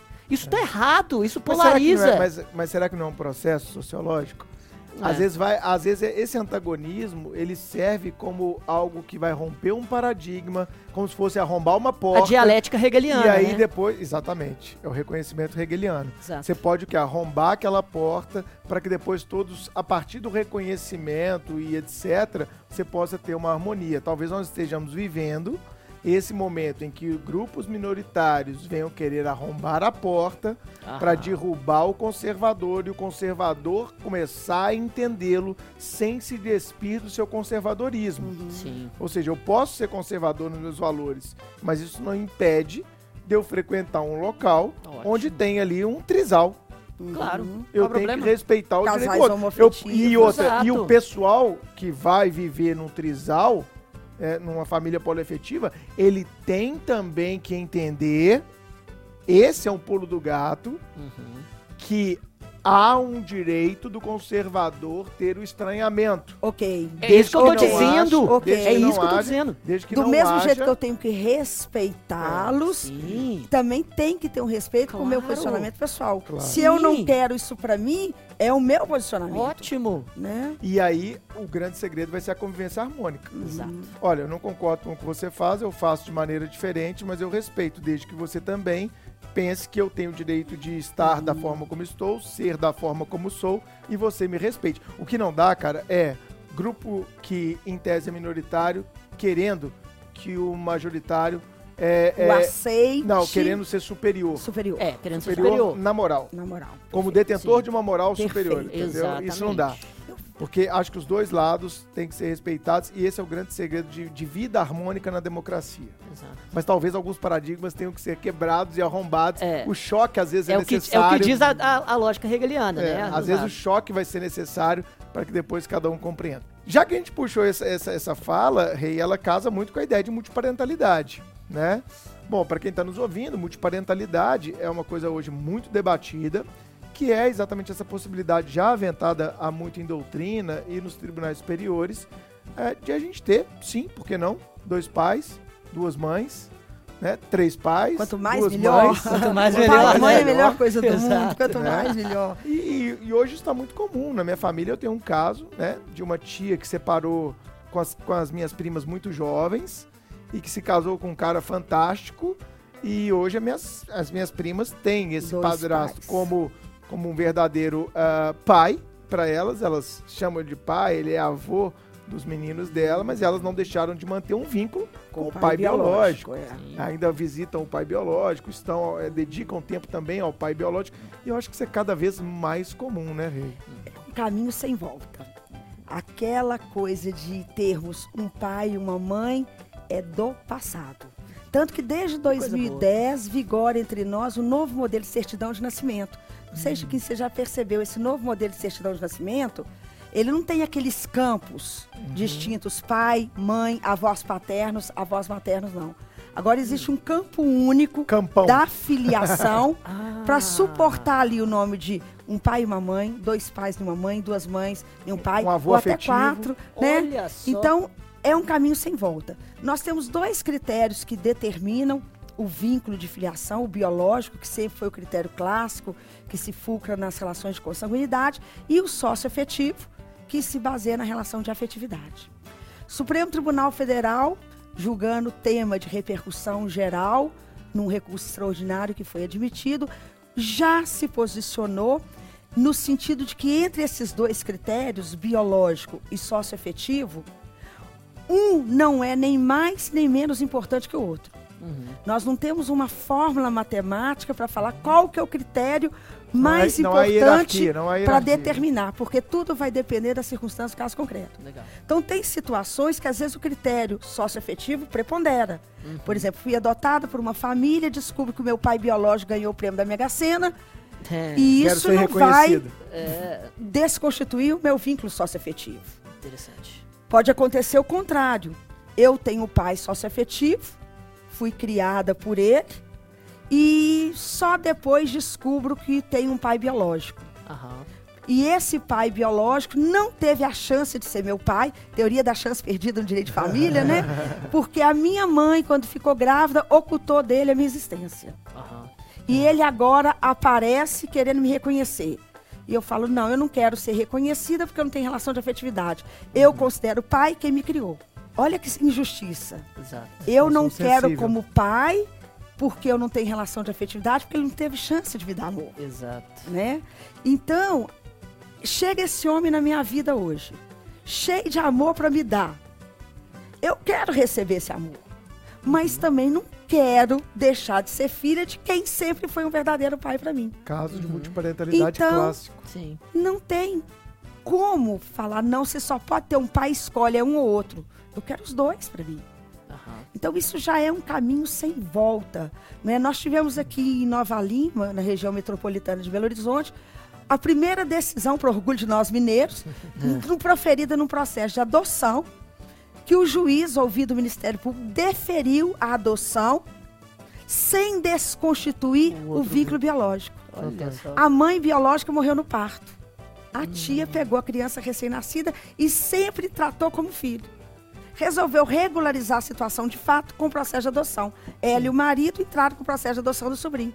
Mas sem pretender desconstituir o vínculo biológico anterior. Olha e o só. juiz falou: bacana, você vai ser mãe, você vai ser pai, porque de fato vocês sempre Adotivo, foram. né? Não significa dizer que a mãe que morreu não vai ser mãe mais. Olha só. Né? Então, E será, e será, Rei, me deu um insight aqui, fazendo um corte. Será que ela não poderia, num pensamento mais moderno, ao invés de entrar com um processo de adoção, entrar com um processo de reconhecimento de maternidade Hoje- socioafetiva? Hoje, em só. cartório, administrativamente. Pois é. Nossa. Hoje, em cartório, administrativamente. Entendeu, dizer, Chico? Você não precisa da adoção. Não precisa. A- a- tem uma, uma resolução do CNJ, um provimento, se eu não estiver enganada, que fala o seguinte: se o sujeito não tiver no seu ato registral a paternidade declarada, você, Chico, pode chegar lá e se declarar como pai. Ou seja, extrajudicializando a adoção. Exato. É uma adoção administrativa. Verdade. Você vai e se declara pai pelo critério socioafetivo diretamente no cartório. Que antes era feita a adoção brasileira. né? Exatamente. Então, assim, isso é uma realidade inegável. Excelente.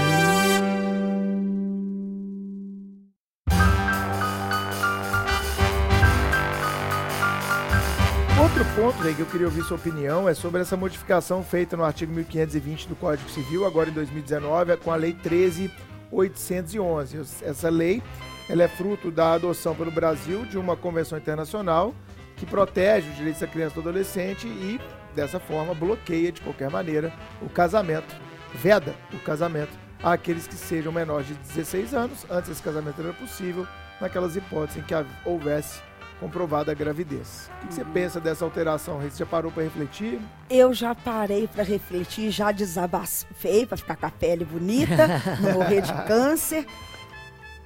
Apresentei aos nossos alunos a alteração legislativa, falei, cuidado, isso vai cair na sua prova, Vai cair em todas porque as provas. tudo que é novo Cai. é cobrado. Exato. E eu me sinto nesse dever de alertar os meus alunos sobre a novidade, e mas sempre dizendo, eu gostando ou não da lei, ela está aí.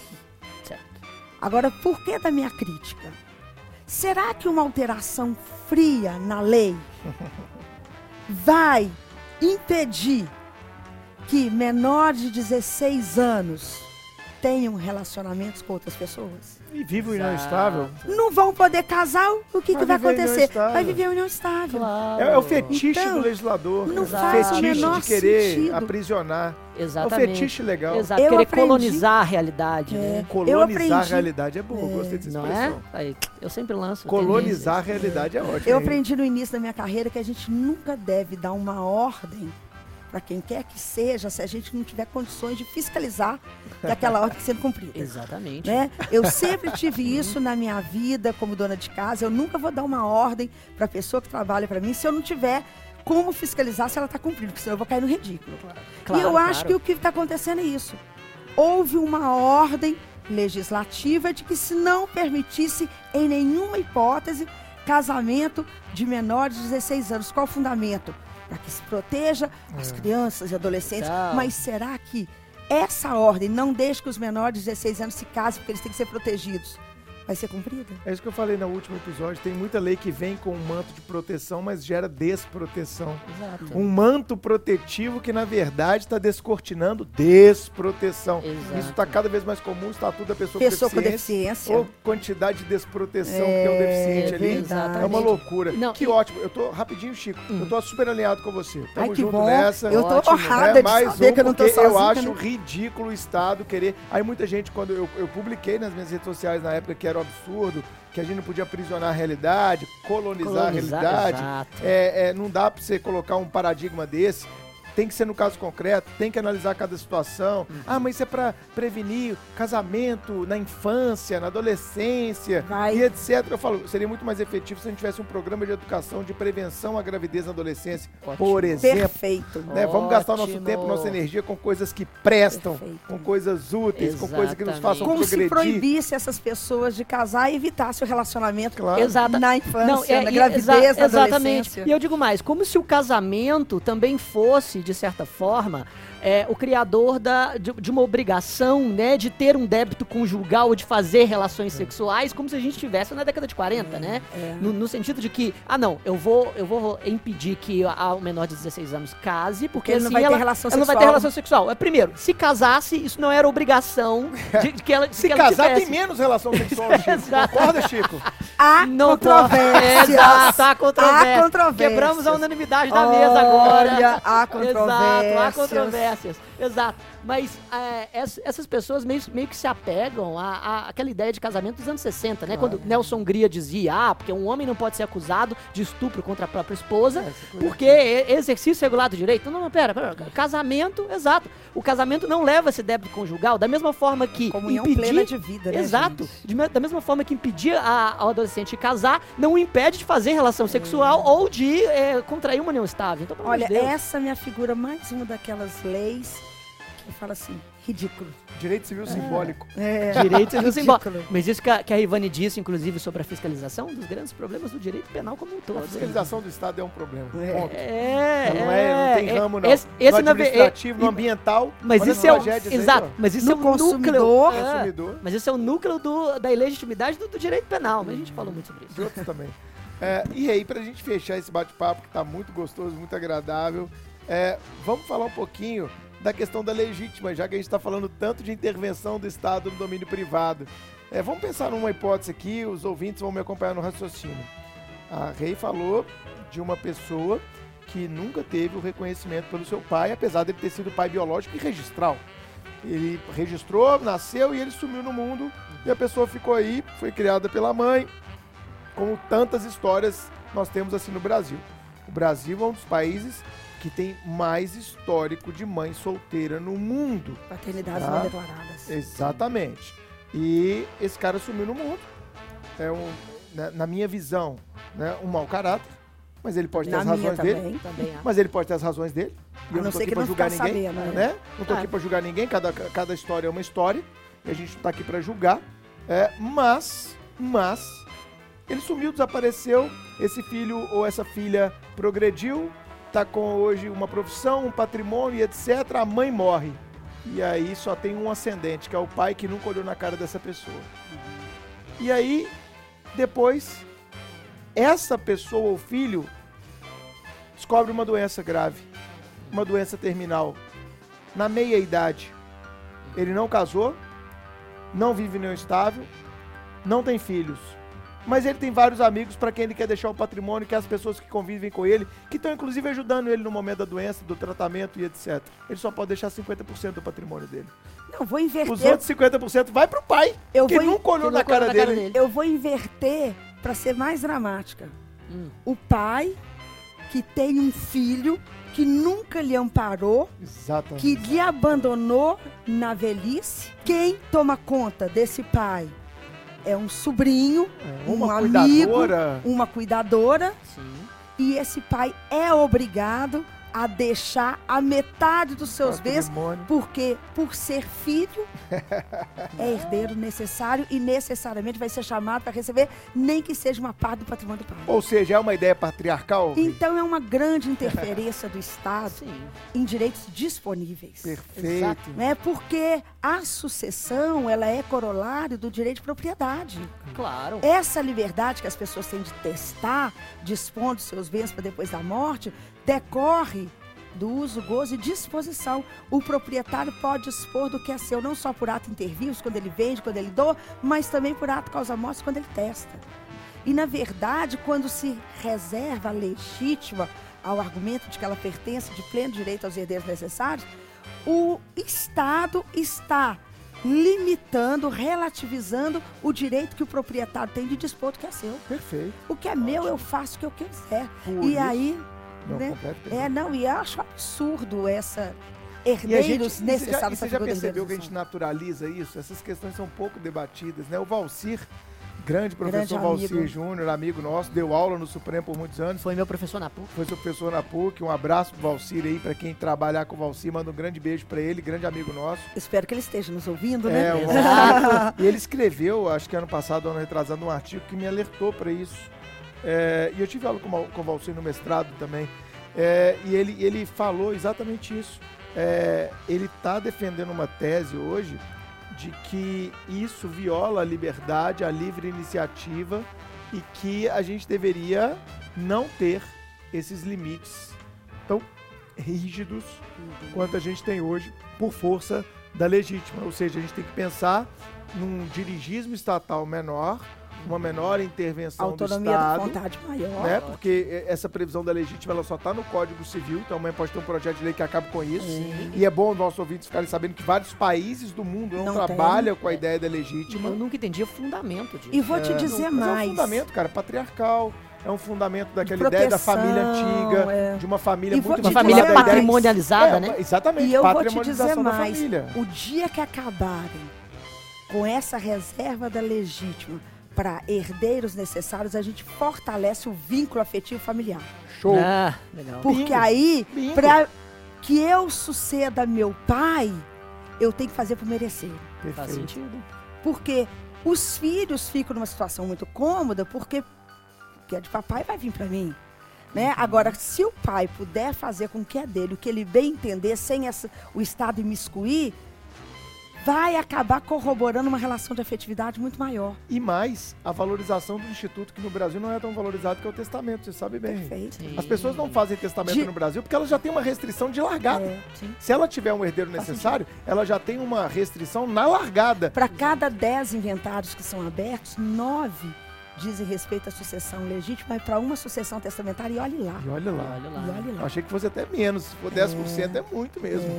Né? Mas eu enfim, acho que até menos mesmo. estamos de acordo em todos os temas, Ah, Rei. Fiquei muito feliz. bom, Time sim. Supremo Sim. é, e ligado Alinhado. na ideia do pluralismo, do Estado democrático, da- do resguardo das liberdades como direitos fundamentais.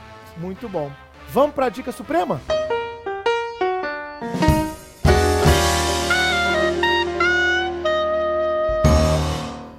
Vamos de dica suprema, então, começando com ele. Chiquinho, sua dica de hoje, meu amigo, nosso décimo nosso e último décimo. Exato. Da primeira temporada. Da primeira temporada, claro. Vem a segunda temporada aí, não percam. Exato. Olha, primeiramente eu queria agradecer de novo todo o nosso público, todo o nosso, todo o nosso carinho que a gente recebe. E a dica suprema, eu vou falar sobre um autor que eu já falei antes, mas é, destacando o novo livro dele. E eu também vou terminar recomendando podcast. Primeiro, primeiro livro. Falei muito sobre o Yuval Harari. Yuval Noah Harari, ele é professor de História e Antropologia da Universidade de Israel. Seu sonho é conhecer ele, confessa, Chiquinho. Também, Tomar também. um café e bater meia hora de papo. Nossa, seria realmente muito, muito produtivo. Mas ele, ele é fantástico. Ele tem o livro Sapiens, Uma Breve História da Humanidade, que descortina muitos dos mitos que a gente tem sobre a formação do, do Homo sapiens e sobre a nossa sociedade, o quanto da- da- do nosso social é ficcional. E a gente não se dá conta, né? Nós estamos imersos em ficções intersubjetivas, ele trata muito bem disso. O, o, o livro dele, Homo Deus, Uma Breve História da Manhã, ele fala sobre o futuro distante, considerando as novas tecnologias. E o mais novo livro, que eu vou recomendar agora, se chama 21 Ideias para o Século XXI. Tô lendo. É muito bom, né? É um dos oito livros que eu tô lendo. É um dos oito livros, exato. Eu tô, eu, eu tô muito avançado nele também. É, acho um livro sensacional. Ele fala muito dos- é, de muitos problemas que a gente está enfrentando hoje. Como, ele fala essa exemplo, questão da liberdade ser a nova ideologia. Fala, fala sim. Fala sobre. Aliás, ele fala também sobre a falência do, é, do liberalismo econômico, né? Sim. Como um todo. A ressurgência do autoritarismo como uma Solução. alternativa, exatamente, Ou mas que é pouco atra... Exatamente, mas que é pouco atraente, né? Sobre o ponto de vista da- das liberdades. Ele fala sobre o colapso ambiental, fala sobre as- os desafios da inteligência artificial. 21 ideias para o século XXI, um livro excelente. Muito bom. O, e, minha- e a minha recomendação de podcast. Teve uma- um, um aluno que me perguntou no Instagram se tem algum podcast de notícias nacionais, porque eu recomendei o Xadrez Verbal, que é um podcast de notícias internacionais. E tem. uma um podcast que se chama Foro de Teresina. É Foro de Foro de Teresina? Teresina. É o podcast da revista Piauí, que faz Ah. um semanário de notícias da política nacional. A Piauí é ótimo. 30, 40 minutos e é extremamente informativo e crítico. E que são críticas isentas. Eles batem em todo mundo. Batem no Lula, batem no Bolsonaro, batem à direita, batem à esquerda. Vou gostar. E também acho que eu adoro ouvir Foro de Piauí, é, Foro de de Teresina. Teresina. Ouço toda semana. Essas são as minhas recomendações. Show. Nossa convidada, Reivane, suas recomendações na Dica Suprema. A inteligência do Chiquinho é tanta que ela chega a constranger. Exala, né? exala aqui. Puxa Ah, vida, eu mim, devia, fico dividindo com ele. eu devia ter Até feito a minha parece. indicação antes, porque agora eu fiquei até constrangida, mas eu Para vou indicar é, Bondade de vocês. um livro, um filme, muito mais com esse propósito de ajudar os nossos alunos, os nossos ouvintes, do que de transmitir né, toda essa intelectualidade. Ah. Tem um filme que eu amo, que eu adoro, que é chamado Efeito Borboleta, Uhum. que retrata a teoria do caos. E que eu assisti, acho. assistir. Assiste. É a teoria que apregou que o simples bater de asas de uma borboleta é capaz de produzir um tufão do outro lado do mundo. Caraca. Todos os acontecimentos, por mais insignificantes, por mais irrelevantes, podem ter implicação na sua vida. E isso dá pra gente fazer É uma, muito legal.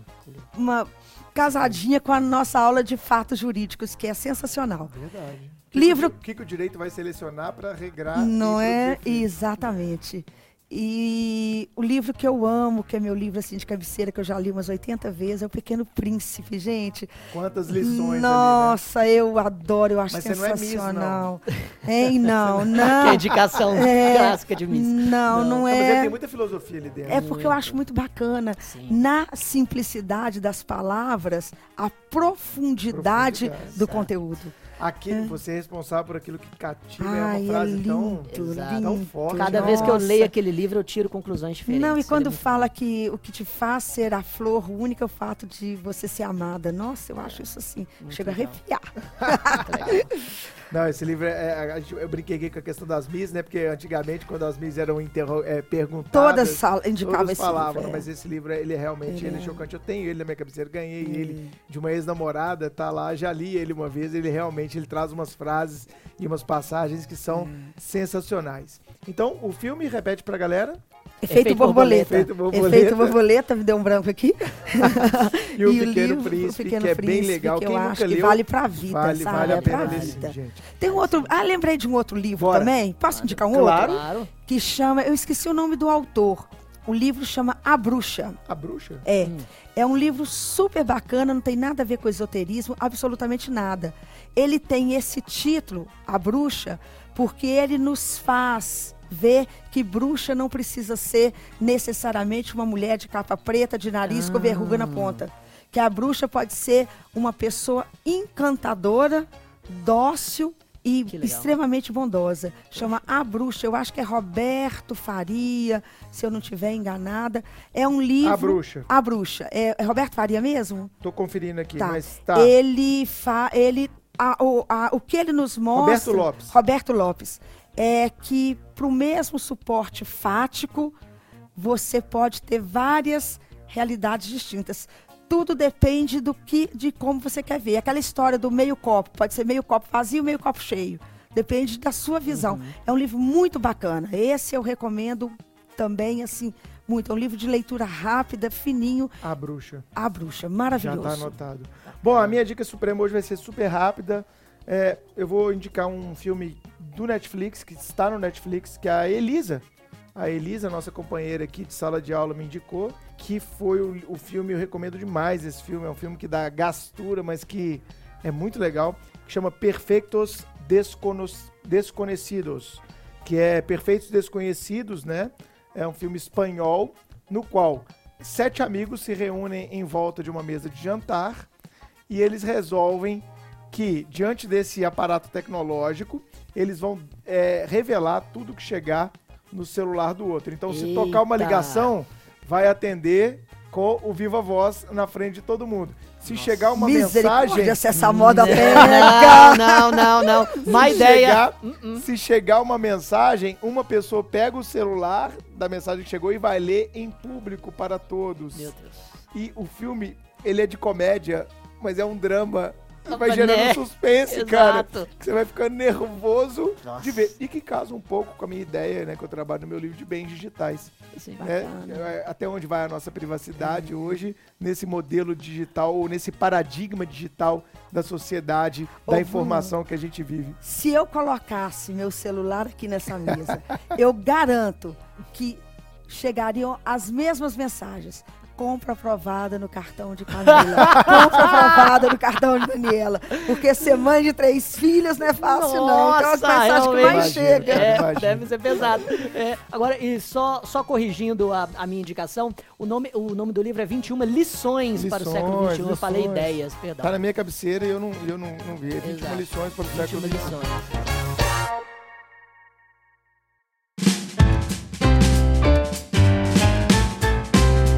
Bom, pessoal, chegamos ao fim da primeira temporada do Supremo Cast. Na segunda temporada, nós vamos viajar pelo Brasil. Vamos trazer gente que dá aula no Supremo. Vamos trazer gente que não dá aula no Supremo. Vai ser muito interessante. Vamos começar a filmar algumas para subir para o YouTube. Não perca. A gente encontra vocês aí na segunda temporada, que deve acontecer. Deve, a gente deve começar a gravar daqui a uns dois ou três meses. Esse é o tempo que a gente precisa para organizar toda a segunda temporada, como a gente fez com a primeira. E eu espero que vocês estejam atentos às nossas redes sociais, porque nós vamos informar corretamente quando é que começa. Rei, muito obrigado por você ter vindo aqui Eu encerrar com chave de ouro é- essa nossa primeira temporada do Supremo Cast, esse projeto que nos enche de orgulho e que eu e o Chiquinho estão desenvolvendo um verdadeiro amor. A gente falou que a gente não quer mais dar aula, a gente só quer gravar podcast, que é eu muito que mais agradeço a legal. oportunidade, adorei participar. Gostou? Muito, muito Então legal. ótimo, Rei, que bom que você Obrigado, gostou. E a gente espera vocês aí nas, nas próximas temporadas também, Tamo pra gente falar um pouco mais de direito de família, sucessões e do direito civil como um todo, que eu seleciono de A a Z. É uma baita de uma professora que integra o time supremo. Chico, obrigado por tudo, cara. Foi um prazer estar do seu lado nessa primeira temporada. Foi um prazer também participar. O projeto, como eu disse, superou as minhas expectativas e é muito, muito divertido estar aqui. Agradeço de novo a Rê. Muito obrigado pela, pela presença. Foi realmente fechou com chave de ouro. Obrigado a todos os ouvintes e até a segunda temporada. Valeu, gente. Tchau, Valeu, obrigado. Tchau, tchau.